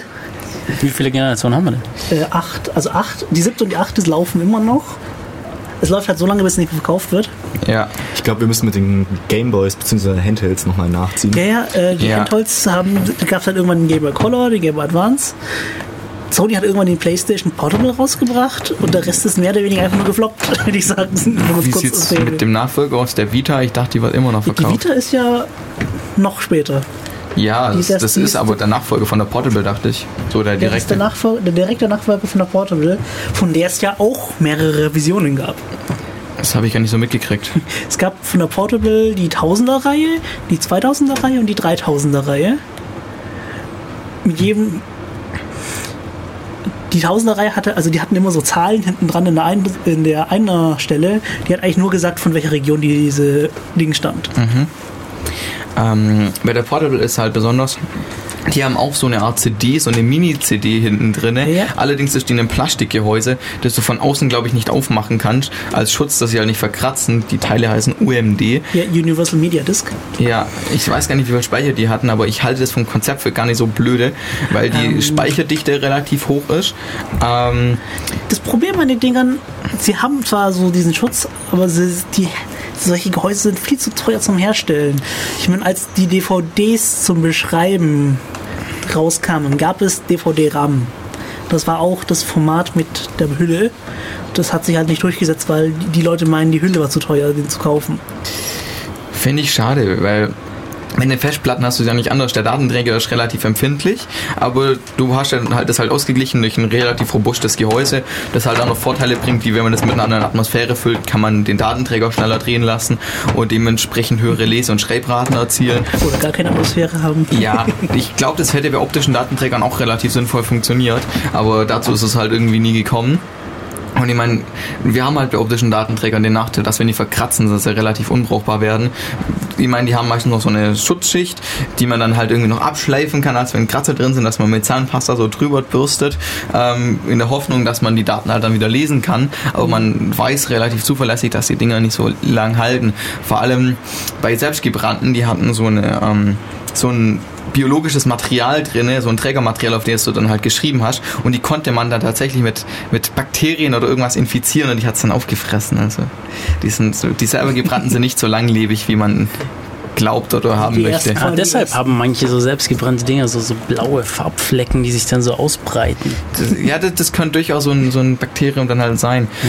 Ähm, die späteren sind natürlich ein bisschen robuster geworden, aber man möchte seine Backups nicht langwierig auf DVDs oder CDs lagern, sondern eher auf Was nennenswert zu dieser portablen Generation Nintendo DS und PSP, das ist dieselbe Generation, ist, ist die Pandora. Ah, Das war diese Open Source Konsole mit auf Linux basierend. Ähm, nicht sehr erfolgreich wie leider immer. nicht sehr erfolgreich, aber sehr lustig. Was man da machen kann. Ah, teuer, glaube lief, ich. läuft da komplettes Linux drauf. Ja, so ein Aber Das ist ja nicht schwer. Derivat. Äh, eine Debian-Derivat war es, ja. Okay. Willst du es noch? Gibt es noch und sie sind aber gerade dabei, den Nachfolger davon zu Ja, machen. voll geil, will ich haben. Meine erste Konsole. Du kannst auch die, die Uya kaufen. Das ist so ein, so ein Android-basiertes Ding. Da ist so was wie ein Handyprozessor drin ähm, zum Anschluss an Fernseher. Also du holst natürlich keine Bombengrafik mit raus, aber ich glaube, die meisten Spiele, wo eher einfach gestaltet sind, brauchen das gar nicht. Und es Ja, generell ist es so, dass die Spiele erst, also die Konsolen erst so gegen Ende der Lebenszeit wirklich das Potenzial ausgenutzt kriegen, das sie können. genau. Weil davor weiß halt keiner, wie man dafür programmiert oder so. Und die Spiele werden immer krasser. wir haben vielleicht auch vergessen, jetzt beim Nintendo DS, der hatte einen Touchscreen. Ja. Yeah. Das war damals, also ich kann bloß aus meiner Sicht erzählen, aber als das damals, das war erstmal so wow. Cool. Weil alles, was du davor in der Hand hattest, das hattest du halt nur noch einen Controller oder ganz normale Knöpfe, aber beim DS, da war ein Touchscreen verbaut. Heute ist das normal, ja. Ja. Aber damals war das. Das war was Neues. Ich glaube, da war's, war noch vor den iPhones, oder? Also zumindest Ja. vor der, Ja. vor, vor, vor, vor der Ja. Zeit, wo iPhones populär waren. Es war kein kapazitives Display, also mit dem Finger konntest du nicht so viel anfangen, sondern es war residiv, das heißt so auf Druck basierend. Du hattest so einen Stift dabei, so einen Ja, du kleinen. konntest mit dem Finger mal drauf. Ja, mit dem Finger ging es auch, aber du musstest halt drücken. Also es ist nicht so, dass du so leicht drüber schweifen kannst und so mit, ja, so wie man es halt heute von den Handys gewohnt ist, sondern es war halt echt mit einem Stift und mit Druck. Und je nachdem halt, was du für Spiele gespielt hattest und halt den äh, Touchscreen ausgiebig genutzt hattest, brauchtest du dringend eine Schutzfolie, weil du sonst den Touchscreen mit dem Stift durchgewetzt hast. Plus, der DS hatte zwei Bildschirme. Ja, genau. Deswegen das hast du ja auch DS. Double Screen. Aber das, das war was, was irgendwie zumindest ab dem Moment war für mich Nintendo immer so ein bisschen gimmickmäßig. Ja? Wir Ja. hatten auf Ja. einmal zwei Bildschirme, wir hatten Touchscreen, jetzt bei der Wii haben wir Bewegung, jetzt bei der Wii U haben wir nochmal mehr Bildschirme und Bewegung und alles mögliche. Ja. Das gab's, davor war das irgendwie zumindest nicht in meinem Schirm, das, davor war Konsole für mich Controller und Fernseher. Und das ist heute gar nicht mehr Ja, was kam denn zu der Generation von der Wii, wenn wir schon darüber reden, raus? So, die PS3 Ja. und die Xbox 360. Ja, so langsam haben wir auch äh, kaum noch Zeit übrig. Was, was müssen wir denn jetzt noch unbedingt loswerden, bevor wir die Sendung heute abschließen? Ja, die neueste Generation ist halt jetzt die Wii U, PS4 und die Xbox One. Wir können es vielleicht mal nur ein bisschen Vergleich von Und den Grafik- 3DS natürlich. Ja, wir können mal noch den Grafikvergleich ziehen, weil es fing ja natürlich alles schön an mit monochromer ähm, 2D-Grafik, ähm, ging dann halt irgendwann weiter mit so einfachem 3D, also nicht so nicht so gutes 3D mit einem Bildschirm halt, also du hast keine stereoskopisches, sondern so monoskopisches 3D.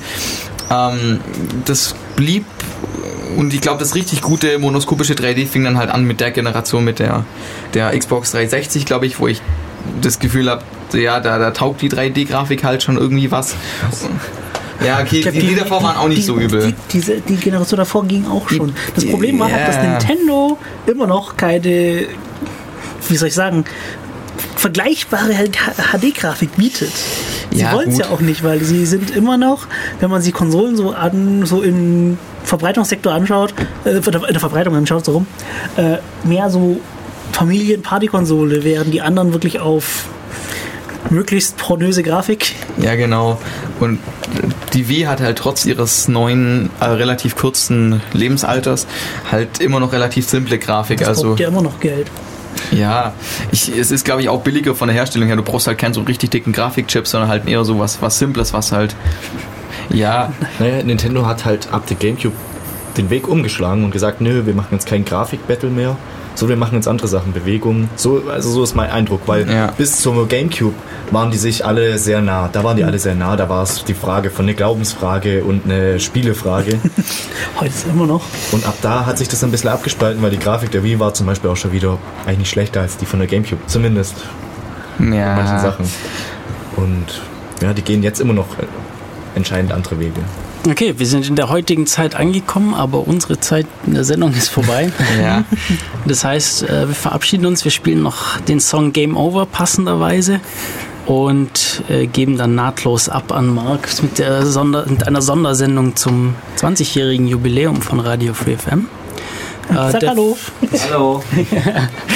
Äh, ja, wir verabschieden uns. Der Radio gibt es wieder in 14 Tagen. Ähm, Im Studio heute waren Matu, Reiki. Niklas? Simon. ciao, bis bald. Tschüss. Jetzt muss ich nur noch das Lied finden. Da ist es.